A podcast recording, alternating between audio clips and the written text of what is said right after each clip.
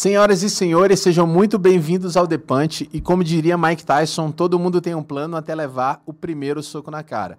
Eu sou Thiago Paladino e hoje a gente tem na mesa do Depante uma das pessoas mais elegantes de Uberlândia, o Guinei Bisneto. Tudo bem? Oi, tudo bem. Você, muito Tranquilo. obrigado pelo convite. É isso, a gente que agradece. Prazer estar aqui e poder contar um pouquinho, né, para o pessoal que está nos ouvindo. E tenho certeza que tem muita gente que tem altas perguntas aí para querer conhecer mais você, viu, Guinei?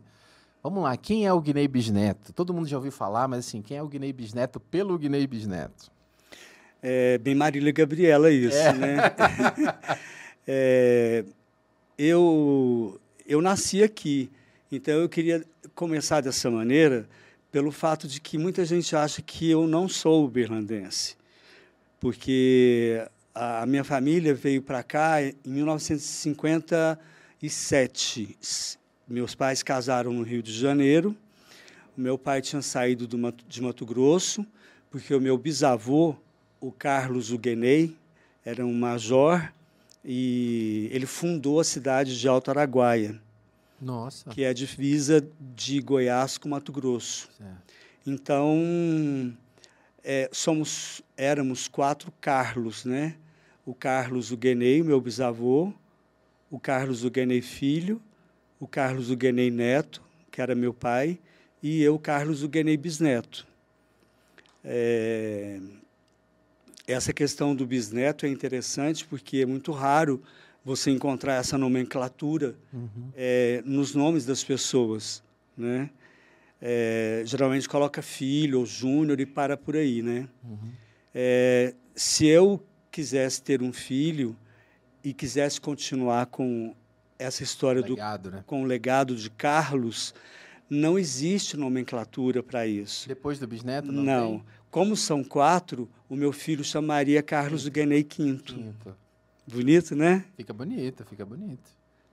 Ma- Mas eu não vim para ser pai, não. Não? Não, eu, eu gosto de criança, mas eu, eu acho que na altura do campeonato eu seria avô, né? É, já- você, já, você já falou você já é sexagenário, né? Já tá Vou fazer esse- 62 em fevereiro do ano que vem. E a minha mãe do Rio, Uhum. né? Casaram no Rio, os meus eh, parentes familiares de Mato Grosso e já de Uberlândia, porque meu avô tinha um hotel aqui em Uberlândia. Sabe onde é o edifício Galeria Central? Sei demais. Ali era o, o hotel do meu avô, chamava Hotel Rex. E quando Era um dos os- primeiros hotéis, então. era, um de- dos- de- de era, Uberlândia. era o Hotel Rex, o Colombo e o Goiano. E aí, quando os meus pais se casaram no Rio, era a capital do Brasil ainda, né? Era o estado da Guanabara, cidade do Rio de Janeiro. Aí o meu pai falou para minha mãe, é, Cleusa, eu acho que a gente constituir uma família numa capital, numa cidade litorânea, no Rio de Janeiro, que é conhecido no mundo inteiro, é, não seria não seria legal. O meu, o meu pai tem um, um hotel já em Uberlândia. E está surgindo aí, porque a minha mãe era jornalista e o meu pai, no Rio, trabalhava no Tribunal da Justiça da Guanabara. Então, ambos eram muito ligados à política. E, na época, era- Getúlio Vargas. Mas o Juscelino Kubitschek ele já estava aparecendo e, e- e já se moldava alguma coisa com Lúcio Costa e o Oscar Niemeyer de desbravar esse Brasil aqui do Cerrado, Colocar até na época Brasília, vir pra cá. que era, que era mato mesmo né, naquela época. Né? E era uma dificuldade enorme vir para cá, porque as estradas eram muito primitivas. Né? Então, a minha mãe aceitou essa ideia eh, de, de conceito de vida, de qualidade de vida, e falou para o meu pai que realmente concordava que constituir uma família numa cidade do interior teria mais qualidade. E aí eles mudaram para cá. E a primeira filha eh, nasceu já em 58, aqui em Uberlândia. Então, por essa história, muita gente é, acha que eu sou mato-grossense, mas a maioria acha que eu sou carioca. Porque eu, traba eu morei no Rio, eu trabalhei no Rio, né? eu tinha documentos, o meu RG era do Rio de Janeiro. Naturalidade, Uberlândia, porque eu nasci aqui. Mas quando você via lá em cima é, cidade do Rio de é, Janeiro, é, já a pessoa já deduzia, deduzia né? Não, carioca. Carioca. Então, eu sou uberlandense e com muito orgulho. Legal. E como é que foi? É, você foi em que ponto você voltou para o Rio? Que ponto você voltou para o Rio? Você foi para estudar? É, você já tinha quantos anos quando você chegou a voltar para o Rio lá para perto For, da sua família? Foram várias vezes. É, no começo, desde criança, os meus pais faziam parte do Lions. Lions é, Club, né? Isso, que o Lions e o Rotary, né, eram bem fortes no Brasil naquela época, né?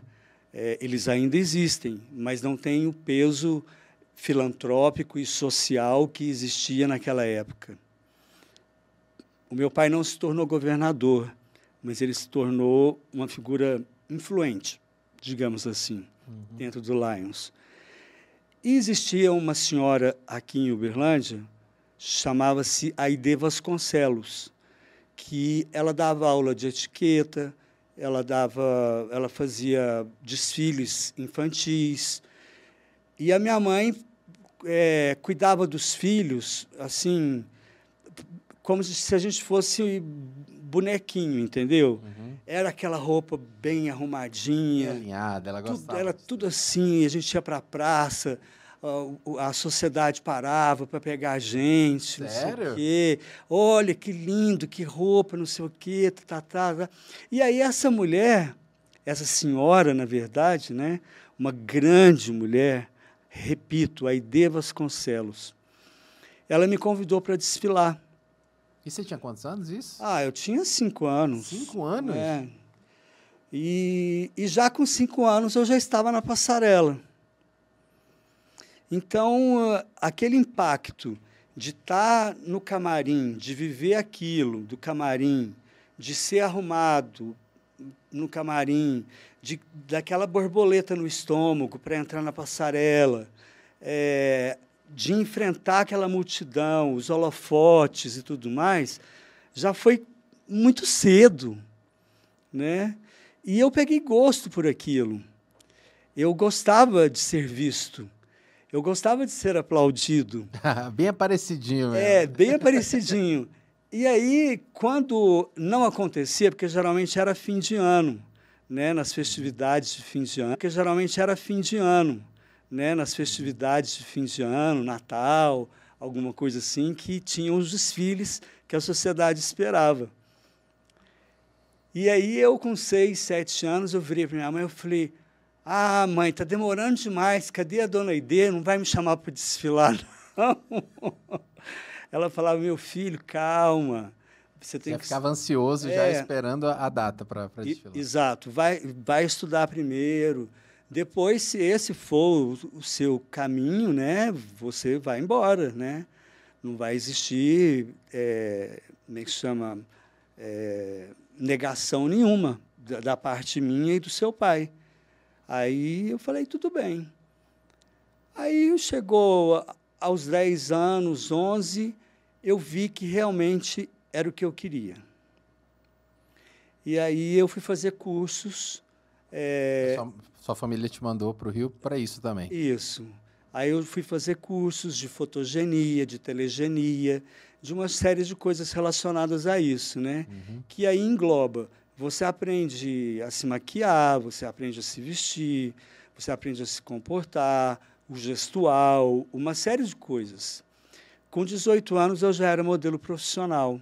Oh, que legal. Porque eu já morava no Rio e, e fiz o curso do SENAC, que até hoje é um dos melhores do Brasil. Então eu tenho um diploma que na época não se usa mais essa palavra, manequim. Uhum. Se usa modelo hoje, né? eu já era manequim, porque o, o manequim é de passarela e o modelo é de estúdio fotográfico. Fotografia. E aí eu aproveitei e fiz de ator também. Então, eu tenho os três diplomas. Mas o meu pai, por ser de Mato Grosso, aquela coisa mais é, rígida, ele falava, não. Tradicional. É tradicional. Não, esse menino não pode ficar nessa coisa de glamour, de, de modelo disso, daquilo. Não, não. Ele tem que ter uma profissão. Que né? não, não, não, não caracterizava é, como profissão. É muito engraçado, né? Porque os meus amigos músicos de hoje, né? Eles brincam comigo porque até hoje eles são violinistas e pianistas maravilhosos e ainda tem gente que pergunta qual que é a sua profissão. Ué, cara, ele é músico. né? Não é um, não é um hobby aquilo é, ali, né? Não é um exatamente. freelancer que ele está fazendo, ele é Então, assim como ele ganha dinheiro com música, eu ganhava dinheiro com moda. Então, o ápice, para mim, foi quando eu fui chamado eh, para Uberlândia para voltar, porque a Xuxa ela vinha aqui em Uberlândia para desfilar e o rapaz da época escolhido tinha que ser eu. Tinha que ser uberlandense? Ou, não, não. Tinha que ser você? Não, pela tarimba, pelo conhecimento. Ah, tá, entendi. Pela, não podia ser um rapaz é, tímido uhum. ao lado de um. Ela era uma menina. Ela era tem, o ícone, né? É, ela tem dois anos mais é, a, a, menos que eu. Eu tenho, vou fazer 62, ela tem 60. Como a Luísa Brunet também tem 60. Aí eu vim do Rio para desfilar com a Xuxa. Eu tenho até um, uma fotografia. É, uma não, várias, né? mas a, essa que eu estou contando deste fato foi no Berlândia Clube, no Jardim de Inverno, né? e aí eu não tinha borboleta. Aí eu tinha era um mundo de coisa na barriga, né? Porque eu falava, nossa, eu vou desfilar com a Xuxa. Porque lá no Rio. É uma consagração, né? Assim, é, do que tudo que você estava fazendo lá. Né? Ela não fazia moda, ela, ela, ela fazia acrobacia, ela fazia estrela uhum. na, na, na, na passarela. passarela. Ela era uma ginasta, entendeu? E a Rede Manchete, que era do Adolf Bloch, que a descobriu para ser uma apresentadora de TV. Mas ela ficou muito tempo desfilando e muito tempo fazendo essas acrobacias é, como atleta, digamos assim. Só que nesse desfile ela não fez nenhuma estrela, nenhuma coisa relacionada a atletismo. Ela desfilou mesmo. Né? Quando. Porque eu entrava primeiro na passarela e ficava no palco. E aí eu tinha o toque né, de eu virar para o lado, para o camarim dela, e ela vinha. Né? Quando ela veio andando, né, me deu uma travadinha, entendeu? E aí, nessa hora, ela levantava uma perna, que é essa foto, e eu segurava a coxa dela e eu estou olhando para ela e ela olhando para o público. A gente tinha que ter essa foto aí, ué. Você o, tem no Instagram essa foto? O, o, o como fala? Ah, o clube foi no Jardim de Inverno, uhum. no Berlândia Clube. Estava lotado. Ele foi abaixo antes da gente pisar na passarela, porque tinha que ficar no palco um tempo para as fotos as e tudo fotos, mais. Aí depois que começou o desfile, a gente abria o desfile. Ah, e a foto entendi. é essa. Nossa, olha aqui, ó. ó. Não, aqui não vai dar para mostrar aqui. Será que vai dar, vai dar para mostrar aquilo? Eu vou, vou, colocar aqui. Né? Vai colocar aqui? Você achou aí? Você vai achar aí? Tem no, tem, tem no seu Instagram? Instagram? Não, vamos ver aqui, ó. Dá para pegar aqui? Tá fora de foco, né? Aqui tá fora de foco, não tá? Não, depois a gente mostra aí. Depois a gente mostra. Aqui ela devia ter uns 18 anos e eu 20. Então foi um verdadeiro punch, né? mas pro bem, né, é, cara? É, não, foi exato. Um barriga, mas, mas foi uma consagração do seu trabalho aqui também, Foi, né? foi. Porque depois disso, o meu pai ele acalmou, né? Aí disse, opa, falou, peraí, vamos, meu, vamos respeitar é, agora, o né? meu filho é um artista, o meu filho é dos holofotes, o meu filho é não sei o quê, nananã. E aí ela me abriu portas, tanto a profissão quanto a Xuxa. Aí eu desfilei com Luísa Brunet, com Monique Evans, É, fiz campanhas para Dijon, fiz campanhas para Soft Machine, para Fiorucci, para Gucci, para todas as marcas que estavam chegando no Brasil na década de 80. Pô, que legal. Né? Então, assim, eu fui um modelo consagrado no eixo Rio e São Paulo. Mas aconteceu do meu pai ver que eu estava fazendo é, o mesmo de sempre. Entendi. E que era como uma carreira de um jogador de futebol, que aquilo ia acabar. Você ia aposentar cedo. Né? Porque a mulher ganha muito mais do que a gente na moda. É a única profissão que as mulheres, até eu vou virar aqui para a única mulher que está aqui no estúdio, é a única profissão que elas ganham mais que a gente. Mas eu espero que o novo governo faça com que isso acabe equilibre. e equilibre. Mas as modelos mulheres, elas ganham 10, 20, 30, 100 vezes mais do que nós. O homem pode ser um top model, mas ele vai ganhar bem, até hoje, bem menos que as mulheres. E, e quando meu pai descobriu isso também, ele falou: não, eu quero que meu filho seja um, um médico, um, um dentista, um engenheiro. Essas profissões. Profissões padrãozinho de universidade, né? Que todo mundo valoriza, né? Exato. Só que ele esqueceu que eu sempre fui muito estudioso apesar de ser da turma do fundão, eu nunca sentei na primeira fila. Eu era um capeta no colégio. É mesmo? Você é, tocava o terror do fundão? Tocava o terror, tocava o terror. Mas eu prestava atenção na aula. Eu, não, eu detestava estudar em casa. Enquanto a minha irmã, como a minha mãe dizia, enfia a cara nos livros, Cláudia. Eu nem queria saber de livro. Eu prestava atenção naquilo. Mas se dava muito bem. Eu tenho uma memória muito boa, sabe? Uhum.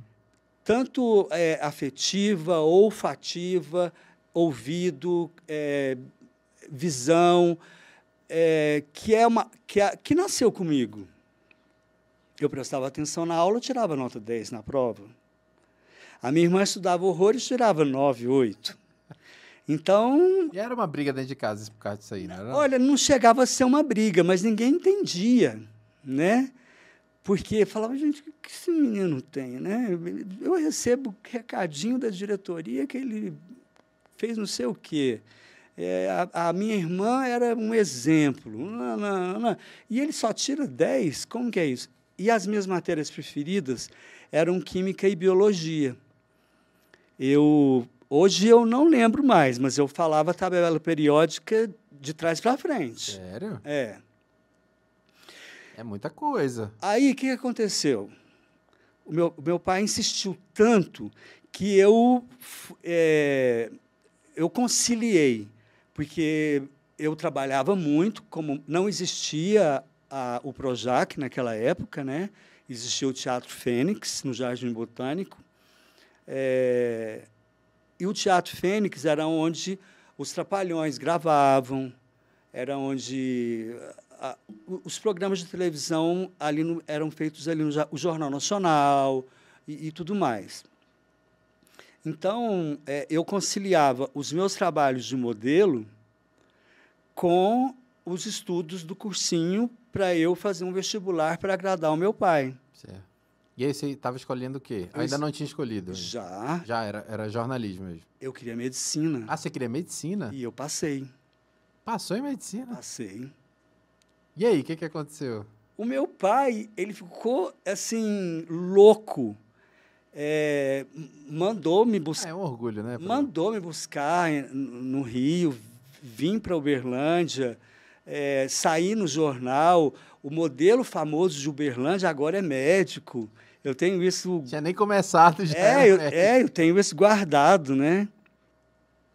E mas eu não, eu não queria fazer medicina, porque o glamour era muito maior. É viciante, né? É, é algo viciante. A televisão, o jornal, o rádio, a comunicação como um todo, uhum. né? A visibilidade, a exposição, é, é uma cachaça, né? E Aí eu falei para o meu pai que eu não ia fazer, não, mas isso no telefone. ele não tinha celular naquela época, né? Ele falou: eu vou entrar dentro do fio do telefone, vou sair no Rio de Janeiro e vou te encher de porrada, mas você vai fazer medicina. Caramba. Eu falei, não, eu não, vou, eu não quero ser médico, não, que coisa careta. Olha a vida que eu tenho aqui no Rio, cheio de mulher bonita, cheio de homem bonito, só festa e viagem, não sei o quê. E depois eu me via de jaleco branco. Mas, Fazendo plantão. mas esse médico está aqui, Entendi. entendeu? Porque quando acontece um acidente, é, quando alguém passa mal, quando eu sou o primeiro a correr. Eu não tenho nojo de sangue, eu não tenho nojo de nada disso, de vômito, de nada. Mas você seria um ótimo médico, então. Ah, eu seria, seria, porque todo mundo quando passa mal lembra de mim. Se é para dirigir, ah, chama o, Carlos porque ah, outra coisa, o meu nome é Carlos. eu sei. né? É, é Carlos Zugnei, né? É, o Guenei Bisneto foi a minha professora de passarela que falou: olha, Carlos, Carlos é muito comum. É que nem João, Maria, José. O seu sobrenome, É forte. ele já é um nome artístico. A gente nem vai inventar um nome artístico para você. Eu vou tirar esse Carlos horroroso que está aqui e você vai chamar o Guenei Bisneto. Eu falei, tudo bem. Então, quando eu cheguei em Uberlândia, eu já cheguei contando essa história para as pessoas, porque eu ia e voltava muitas vezes, né? É, que era para me chamar de Uguenei. Mas as pessoas me chamavam de Carlinhos, porque em casa É eu, história, né? eu sou o caçula, Uhum. era o Carlinhos. Então era uma dificuldade enorme, né? O Guenei. E aí, para satisfazer o meu pai e acabar de responder a sua pergunta, eu fiz um truque, porque eu tinha tanta matéria paga em medicina que eu entrava em psicologia na PUC direto. Mas você fez algum tempo? Peraí, você Não, chegou não, nem a fazer. Não, eu passei em medicina, Passou, mas não, eu não, não, entrei. Não entrou. No fundão, na Ilha do Governador. Só que aí, com Longe pra caramba. com aquele né? peso, você Com conseguia aquele entrar. peso, eu entraria em qualquer faculdade de biomédicas ou de humanas. Né? Certo. Aí eu falei, bom, para acalmar o meu pai, eu vou fazer psicologia. Aí fiz a inscrição em psicologia na PUC, peguei o papel, mostrei para o meu pai. Né? Ele falou, é uma faculdade. Você vai ser psicólogo. né? E aí, mas eu estava era de, de malandro, né? Fiz oito meses só, porque ele esqueceu de mim. E aí que eu cresci mesmo no mundo da moda, porque a TV Globo visitava o Senac Uhum. para escolher figurantes, né? E, e toda vez que algum talent hunter da, da TV Globo, porque não era Rede Globo, era TV Globo, TV, né? né? A, a Suzana Vieira chama TV Globo até hoje. É, e eu, eu acho difícil falar Rede Globo também, porque eu trabalhei, foi na TV Globo. Aí eu fiz figuração nos Trapalhões. Sério? Eu era modelo do Jacques Leclerc e do Vitor Valentim na primeira versão do Tititi. Que isso? A gente tinha que ter caçado esses arquivos aí, ó. Eu- Eu... tinha que ter caçado esses arquivos para Eu passar fiz aqui a pra novela todo Rock Santeiro. Eu era um daqueles retirantes marrons que passava no meio da praça assim. Aí eu tinha que ligar para minha mãe e falar: mãe, olha, eu sou aquele. Assim. Porque eu não tinha fala. Uhum. ainda. Isso eu já tinha os meus 29, 30 anos, entendeu? Mas eu pude ver novamente esse fato do jogador de futebol e da mulher. Uhum. Né? E ainda me deparei com outra coisa: o teste do sofá. Hum. Eu não dei conta de passar. Ainda bem ou não? Ainda bem ou não? Olha, eu, eu, eu não sei se ainda bem ou não. É porque agora eu não sei saber se É, você se arrependeu ou não. o- hoje, hoje, né, com, maduro, Uhum. eu olho para trás e não vejo que seria um arrependimento. Isso é muito da natureza da pessoa, Uhum. é muito da essência. A pessoa que tem muito tesão em ser famoso, ela não vai pensar nisso. ela vai fazer o teste do sofá. Entendi. Entendeu? Porque ela tem esse objetivo. Eu não tinha objetivo de ser famoso. Eu tinha prazer uhum. em fazer aquele trabalho. Então eu, eu neguei. Então o, os diretores, as diretoras iam me, iam me colocando. Mas era tipo uma punição, né? É, era. Então, então isso que você está falando assim, a gente não quer crer que seja real, mas é real que é acontece. É real, é real. Mas isso chega a ser humilhante, né? Humilhante para quem entrou ou não? Você acha assim, a pessoa é muito bem resolvida com isso? Não, é humilhante porque isso acontece até hoje no Projac, em Hollywood. É, tem casos agora recentes, né? Da, do, daquele humorista lá que exato. assediou a outro humorista. E, exato, mas isso porque a Dani Calabresa teve a coragem de falar. Jogar no ventilador, Porque né? a maioria das mulheres, por isso que existe a Lei Maria da Penha, elas não falam porque elas não querem apanhar de novo, elas não querem perder os filhos, elas não querem ser chacota na sociedade e uma série de coisas. Né? Então, por isso que elas se calam. E ainda podem apanhar de novo do marido. Né? Quem mandou você contar que eu te bati? Então, é, é uma complicação muito grande. A dependência, né? É. é difícil. E a questão... Então, por isso que fala, é, em, em briga de marido e mulher, a gente não mete a colher. Mete sim. A gente tem que denunciar. Se você tiver... Mudei completamente o assunto, né? Não, não. Mas se você... É, o seu vizinho você ouvir ele batendo na mulher dele, denuncie. Denuncie, porque é um papel humanitário. O problema é que às vezes a, a, denuncia, a polícia vai, prende o cara e a mulher continua com o cara ainda, né? Sim, mas você está protegido. Não, assim. Porque a, a denúncia é anônima, é, né? É anônima, né? E eu, como eu, eu tenho a justiça muito comigo, sabe? Eu sou muito honesto, muito correto. Eu, se eu vejo alguém jogando papel na rua, eu vou lá, cutuco a pessoa e pego o papel e falo assim: olha, você deixou cair, olha o lixo ali. Eu nunca apanhei.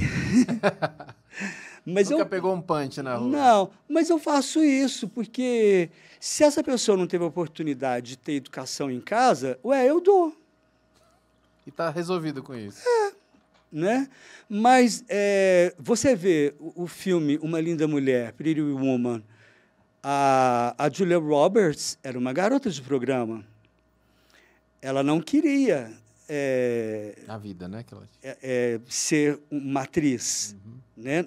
No roteiro do filme, ela achou um cliente constante do qual ele se apaixonou, né? E quando ela se apaixonou, já era tarde demais, porque a gente não controla. Mas ela queria continuar a vida dela de garota de programa.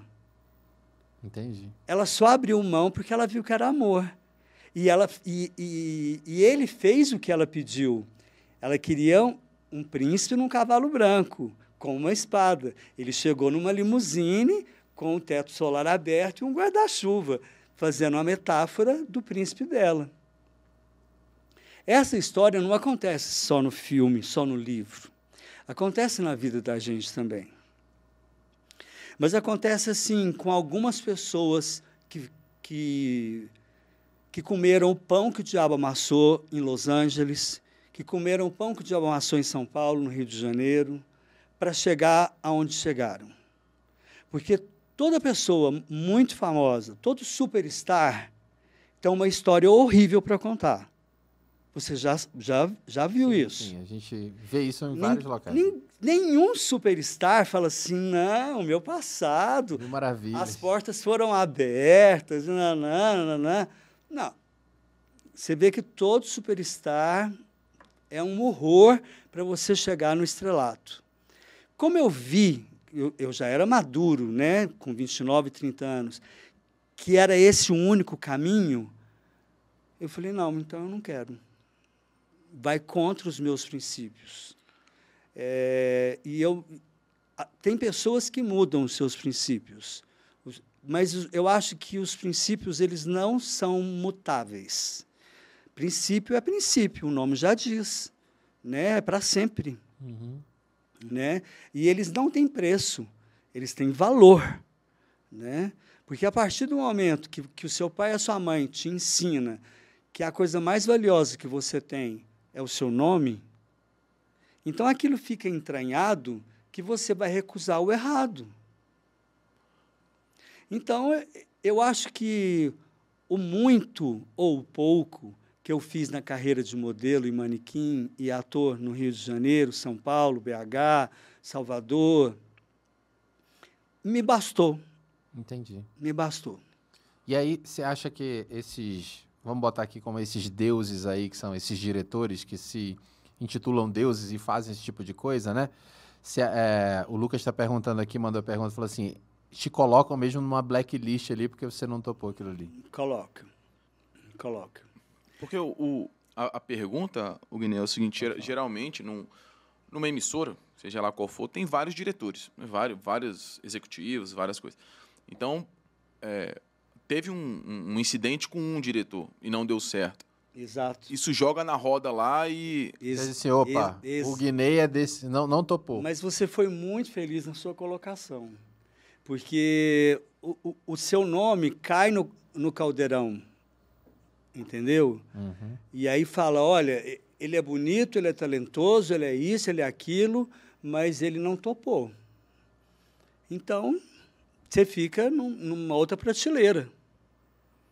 Não estou querendo dizer, de forma alguma, que aconteceu isso com a Jade Picon. Com a Jade Picon foi outra coisa. Quero olhar para a câmera e dizer. Essa coisa. Eu nem sei, ó. Nem sei o que aconteceu com a Jade Picon. Me explica para poder. Você sabe quem é a Jade Picon? Sim, eu já ouvi falar, mas passar aqui eu não sei quem é. Sou bem avesso a essa. Tá. A Jade Picon é uma influencer. Sim e que começou muito cedo, com 9, 10 anos. Né? Também é. Não, isso já é mais recente. Mais agora. Né? né? O BBB é que a projetou, uhum. porque antes eram só adolescentes que a conheciam. É... E a Jade Picon, por ela ter 20 milhões de seguidores, e você como comunicador e eu também, nós precisamos de audiência. A televisão aberta, ela ficou para trás. A televisão de sinal fechado, ela subiu. Uhum. O rádio nunca teve problema. O jornal impresso morreu. Eu, eu, eu sou da época da mídia impressa. Né? Eu vi isso tudo acontecer. Então, a Rede Globo pegou a Jade Picon, que, a meu ver, não é não é atriz, não trabalha bem, mas ela vai dar audiência para a emissora por conta disso aqui. Mas eu não posso garantir que ela não passou pelo teste do sofá. Eu acredito pelo, pela idoneidade dela, uhum. pela família e tudo mais, que isso não tenha acontecido. Eu só quero dizer que ainda acontece. O, o Guiné, assim, aí é, eu fiquei com uma dúvida, assim. É, por mais que às vezes a pessoa. Pelo que eu entendi, mesmo nos dias atuais, mesmo a repercussão que às vezes teve com um humorista, com um diretor famoso lá do, dos Estados Unidos, e ainda acontece esse tipo de situação. Então, assim, é, a gente não está generalizando que todo mundo passou pelo teste, mas grande parte talvez sofreu um assédio e teve ah. que, às vezes, ou engolir seco ou ser muito mais talentoso do que necessitava para conseguir um, um, lugar ao sol, digamos assim. Exatamente. É, é, eu concordo plenamente com você. A minha segurança é que eu tinha para onde voltar. Eu tinha uma família, eu tinha uma casa, eu tinha amor, eu tinha pai, mãe e essa estrutura. Então, eu, eu tinha a força e a coragem de negar. Porque as pessoas que não que não podem, que não tem para onde voltar, ela só, ela só tem que ir para frente. Fica suscetível a isso, né? Tem que ceder. Então é triste. É triste. Mas não são pessoas apenas normais como eu e você. É, o, o, príncipe Andrew, é, o, o terceiro filho da rainha Elizabeth, ele perdeu todos os títulos por conta de bacanal. Que ele e o Eppenstein, que você comentou é, dos Estados Unidos, eles tinham uma ilha no meio do Oceano Atlântico, com menores de idade e os grandes bilionários iam para lá, diretores de cinema, é, nobres, e iam para lá. E era aquela orgia danada. A, a, imprensa britânica é a mais fofoquenta que tem. É, é a imprensa britânica. Quando descobriram isso do, do príncipe, a, a rainha ficou pé da vida, né? Tanto é que essa passagem, é, eu não sei se o, a Netflix vai passar, porque para mim eu acho que o, o The Crown, o The Crown ele nunca vai terminar, ele sempre vai continuar. Eu assisti a essa nova atual série, que é a quinta, tá bem fiel, uhum. apesar de que eles escrevem assim, né? É, é uma obra é, de ficção baseada em fatos reais. Então tem a licença poética, né? Uhum. Para dar uma coloridinha aqui, uma apagadinha ali, não, não, não. Então assim, a gente não pode acreditar em tudo, mas não podemos esquecer que é onde a fumaça há fogo, né? Com certeza. Eu acho que a, que a maioria desses uh, desses documentários, desses filmes que vão saindo aí, sempre tem alguma algum fundo de verdade, principalmente com ah, não, apimentei aqui, cara, mas tem um fundo de verdade naquilo ali. Eu acho que é, que é uma brincadeira que o, os diretores fazem com a gente, com a, com a mente da gente, assim, querendo denunciar, mas não denunciando, e deixa passar aquilo ali, né? E, e, e depois tem uma coisa é, que a gente é movido pela sedução, né? Tudo que seduz brilha, tudo que seduz enaltece, tudo que seduz te leva, você deixa o lado racional é, de lado, porque você está sendo seduzido. Né? E, e esse roteirista, esse diretor, ele quer ganhar um Oscar. Esse escritor, ele quer que o livro dele vire um best-seller. Uhum. Né? Então, ele precisa colocar essa picância, esse lado bem apimentado das coisas, né? porque eu sou tido como um jornalista é, ácido. E eu acho isso ótimo, porque eu detestaria ser um jornalista morno. Entendi. Eu acho que a gente tem que ser ou frio ou quente. Mais ou menos, para mim, não funciona, não, não funciona nada. Né? Nada. Entendi, cara. Vamos lá. Saiu, e, aí, só para deixar bem, bem claro aqui, você não se arrependeu, né? Não, não, não, não, não, não, não, não, não. Para deixar não se arrependeu de fazer eu, o teste do sofá. As pessoas vão entender por quê. Quando eu cheguei em Uberlândia, tinha um, um, conhecido do meu pai que tinha uma loja é, de produtos finos. Eram só produtos importados. É, e aí a Silvia Pfeiffer veio desfilar em Uberlândia. Eu já eu não era mais um rapaz, eu já era um homem, né? E eu fui desfilar com a Silvia Pfeiffer. A loja chamava o Langa, né? não existe mais. Ele hoje é até pastor. E, e naquele momento, as pessoas achavam que, porque a minha mãe, ela trabalhou no Última Hora, do Samuel Weiner, uhum. que foi marido da, da, da Nusa Leão, no Rio de Janeiro. Ela, além de jornalista, era bailarina do Teatro Municipal. Então, a veia artística é, minha é totalmente do lado dela. Uhum. E, e, o, e o lado da, da rigidez, da honestidade, da pontualidade, da, foi do meu pai.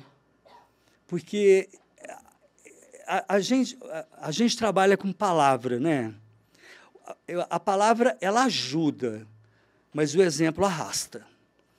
Então, se o seu pai está falando uma coisa, mas fazendo outra, de nada vai adiantar.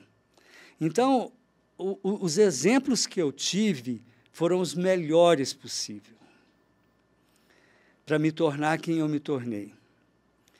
Aí todo mundo achava que eu tinha feito um curso de comunicação, que eu era um, um, alguma coisa dessa área. E aí eu preciso voltar o tempo, porque não foi com 29, com 30 anos. Foi 38 menos 61 dá quanto? 38 menos 61 dá 23? Eu, com 23 anos. 22, 23, 22. 22, eu já estava no jornal, em Uberlândia. É, eu entrei como repórter, mas como eu faço parte da sociedade, a minha reportagem era assim. Não é, eu não fazia o factual. Eu falava assim, é, o, o, fulano de tal, da Silva, filho de não sei quem, nananana, teve um acidente de bicicleta na rua tal, e ele estava com uma roupa assim, assado. e eu contava a vida dele quase inteira. Aí o cara falava, isso não é reportagem, você é louco. E esse dono da loja era o colunista social do jornal, que já não estava aguentando mais o jornal. Aí o diretor, o Arnaldo, é, virou e falou assim: Ô Carlos, vem cá. Esse nosso colunista, que é muito bom, está aqui há muito tempo. Sabe onde é o Hotel San Diego? Sim. Ali era o jornal Primeira Hora. A minha mãe trabalhava no Última Hora e eu comecei no Primeira Hora. Eu gosto muito dessas coisas. Coincidências. Não, providências. Providência. Eu não acredito em coincidência. Eu acredito em providência. Tá, é tudo de, lá de cima mesmo. A gente só tem que pegar na mão dele e ir. Aí eu falei, mas que que cê, vocês não me querem como repórter, né? Vocês não gostaram? Não, nós vamos fazer um teste com você aqui. Aí eles leram um texto e saíram da sala eu tinha 10 minutos para transcrever o que eu havia ouvido. Eles gostaram, porque além de biologia e química, eu também gostava de, da língua portuguesa. E, e, e, o jeito que eu escrevo, você pode observar, agora me conhecendo, é o jeito que eu falo. A minha escrita não é rebuscada. A minha escrita sou eu falando. Você me lê como se você estivesse me ouvindo. E eles adoraram isso. Aí ele falou assim, eu contei a história do Guerei Bisneto, que a minha professora tinha jogado o Carlos fora, né? Eles foram escreveram na tipografia na época, né? Porque era, nossa, que loucura. Nem offset existia, não existia o maquinário na oficina, era aquelas letrinhas mesmo do, do Gutenberg que ia botando uma na outra, assim, sabe? Uhum. E, e para alinhar a linha, para ficar no jornal tudo bonitinho, o artigo, tinha que bater um martelo assim, ó. E aquilo, para as letrinhas se encaixarem, saía uma faísca. E batia na camisa da gente e furava. Aí a minha mãe virava para mim e falava: Ah, meu filho, outra camisa furada. Ah, eu não aguento. Você vai com a mesma sempre para o jornal agora. Mas isso é apenas um detalhe. Mas é, eles colocaram o meu nome no topo, o Guenei Bisneto, e falou: Você é o novo colunista social do jornal. É foi aí que nasceu o colunismo. Eu falei: Hã? Ele falou: É, você conhece todo mundo, você vai em todas as festas, eu vou ter o melhor colunista social da, daqui de Uberlândia. Eu falei: Ah, tudo bem, quanto que é? Tanto, você vai fazer isso? Ok. Aí eu comecei assim, do nada, cara. Do nada. Em seis meses, eu já estava no estado de Minas. Eu trabalhei quatro anos no estado de Minas, trabalhei no Jornal dos Gerais, em Araxá, trabalhei em Uberaba, e só jornal. Uhum. E aqui em Uberlândia, todo mundo brigava por mim, porque na época, hoje só tem um jornal, né? Uhum. Uma cidade de 800 mil habitantes com jornal é uma vergonha. é, então, era o jornal Correio de Uberlândia, o Triângulo, e tinha mais um outro que agora eu não me lembro. E os três ficavam lá naquela briga, quem que vai ter o Guinei Bisneto, né? Uhum. Meu passe era bem disputado, sabe? A, a peso de ouro você ia é. para outro. Porque comigo, além de eu levar a, a informação, eu levava o patrocínio, né? Tinha, tinha todas as marcas que estavam atrás de você. Todo mundo queria me patrocinar. Entendi. Então chegou num ponto que a minha página é, era uma página inteira. Metade da página era só propaganda. E eu ficava só com um pedacinho para botar a foto e escrever. Entendi. Aí eu tive que falar com o diretor comercial. Eu falei: ah, vocês estão ganhando dinheiro, eu também estou, mas eu quero mostrar minha arte, né? Porque senão fica meio superficial, né, cara? Só, só propaganda ali. Mas né? isso, né? Vai, vai você, um ator ou um, ou um Boni, falar isso. Vai brigar com Uma, quem está mexendo com dinheiro mesmo, né? Por isso que vários saem, uhum. né? Ou você anda na linha da empresa nas regras, nos protocolos, ou você vai ser um independente. O meu ex-cunhado virou para mim e falou assim: Ô Carlos, eu quero te falar uma coisa. Você vai ser demitido do jornal. Eu falei: Ué, você ficou louco? Ele falou: Não, ninguém me falou nada, não. Eu fiquei 22 anos no Grupo Algar. Uhum. É, porque você ficou maior que o jornal. Aí os caras quiseram te tirar. Você está muito maior que o veículo de comunicação. A, a sua estrela brilha maior que o veículo, porque o jornal chegava na casa das pessoas, as pessoas, todo mundo abria o jornal, arrancava todas as páginas e pegava a minha coluna e não lia o jornal. Entendi. E o jornal era preto e branco na época. Depois, a, com a tecnologia, veio o colorido. Mas eu já tinha feito alguns cursos com o Giba 1, que era um grande colunista é, em São Paulo, e, e, ele, ele tinha uma frase que ele falava que a coluna social é o colorido do jornal. Olha que bonito. Legal, isso é bacana. Não é bonito isso? Muito bonito de se ouvir, eu nunca tinha ouvido. E eu, e eu nunca esqueci isso. E realmente é o colorido do jornal, a coluna social. Aí, até no dia que ela ficou colorida de verdade, né? Mas aí eu já estava maior que o jornal. E aí eles começaram, porque eu falava só da elite. Porque eu não entendo é, você. É, é, popularizar uma coluna social. Ela tem que ser elitizada. Você foi muito recriminado por causa disso? Eu fui e sou.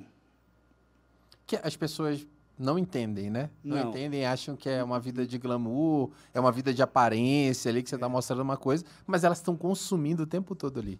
Olha, o tanto de sapo que eu tive que engolir, eu tenho um ranário aqui, entendeu? Porque o diretor da, de tal empresa, não sei o quê, ligava lá não sei o quê, né? e falava, ah, fala para o Guiné colocar os 15 anos da minha filha. Eu não conhecia aquela família. Eu falava, a coluna é minha, eu não vou colocar. E, é eu, só porque fazia pressão e não, é, que botar? Não, porque hierarquicamente, que ele era um chefe, né? E você teria que obedecer, E eu, eu não. Eu falava, a gente vai escrever o Guenei Bisneto e, e Companhia Limitada, o Guenei Bisneto e... Não, a coluna é minha. E porque depois que eu fiz faculdade de jornalismo, que a gente vai chegar nessa parte, é, tem um, uma regra no jornalismo que fala os artigos assinados são de inteira responsabilidade de seus autores. Então, é, quando dava BO no que eu escrevia, quem pagava era eu. Quem era processado era você. É, entendeu? As custas eram todas suas. É, exatamente. Então, eu sabia dessa responsabilidade. Isso tudo criou um glamour enorme, mas também uma rejeição. Mas isso é muito bom, porque a pessoa que é só amada é uma mentira. E a pessoa que é só odiada é uma mentira também. A gente tem que ter os dois. Entendi. Tem que ter pessoas que gostam de você e pessoas que não gostam. É o sol e a lua, é o dia e a noite, é o preto e o branco. A vida é fe feita de, de, contrastes, né? Então eu, eu não posso ser sempre bonzinho. Então o que que me designaram na, na época? Porque o meu ídolo era o Ibrahim Suede, que eu não tive a oportunidade de conhecer, mas eu conheci o Zósimo no Rio de Janeiro, a Danusa Leão, os grandes colunistas sociais daquela época, dos anos 80 e 90, que foram o meu norte. E, e eu via que eles trabalhavam desse jeito. Do, do meu jeito, porque eu não sabia. Aí, quando eu soube que eles também faziam aquilo, eu falava, nossa, então eu estava fazendo sem saber, né? Tá fazendo certo. Então, vou continuar fazendo. Né? Aí foi quando surgiu, é, primeiro, a televisão. Um cara da, da Band, porque a TV Paranaíba aqui em Uberlândia naquela época tinha a bandeira da Band, é, de um tempo para cá, que é Record. É, virou e falou, não, você é, é, é modelo, já, já foi modelo, né? escreve muito bem, mas você tem que ir para televisão. Eu falei, eu morro de vergonha, é, eu, não, eu não sei falar, eu não sei, não, não, eu gosto de desfilar, eu gostava de, de tirar foto, uhum. né? mas não, não, não, vamos para a televisão. E eu achava que era um teste eles me jogaram no ao vivo. Nossa. Numa festa Já no, direto, num, num Cajubá, com dois jornalistas bem renomados, é, o Batista Pereira, que mora em Goiânia, e o outro, o Ato Falho agora. E o terceiro era eu, com o microfone não tinha, uhum. tinha fio, né? tinha cabo. Então, aqueles cabos quilométricos, né? não tinha ponto. Não tinha retorno nenhum. Não tinha retorno. Então, era tudo no sinal, sua vez, para entrar o comercial. Né? Eu devia ter feito Libras, né? e passei tão bem no ao vivo que fui contratado pela Band. E aí você abandonou o colunismo ou continuou? Não. Fazendo as duas coisas? Não, eu, eu era o colunista do jornal uhum. Eu era o, o Amaury Júnior do Cerrado, porque foi o apelido que me deram. Foi mesmo? Ah, assim, ah, porque o estilo de programa era parecido. Programa o Guinei Bisneto. Keep calm and love, keep calm. Mas você é resolvido com isso também? Resolvidíssimo, porque aí eu virei para o meu diretor e falei assim eu quero conhecer o Mauri Júnior, quero fazer um, um estágio com ele. Ele falou, agora. Aí eu fiquei uma semana com o Mauri Júnior em São Paulo.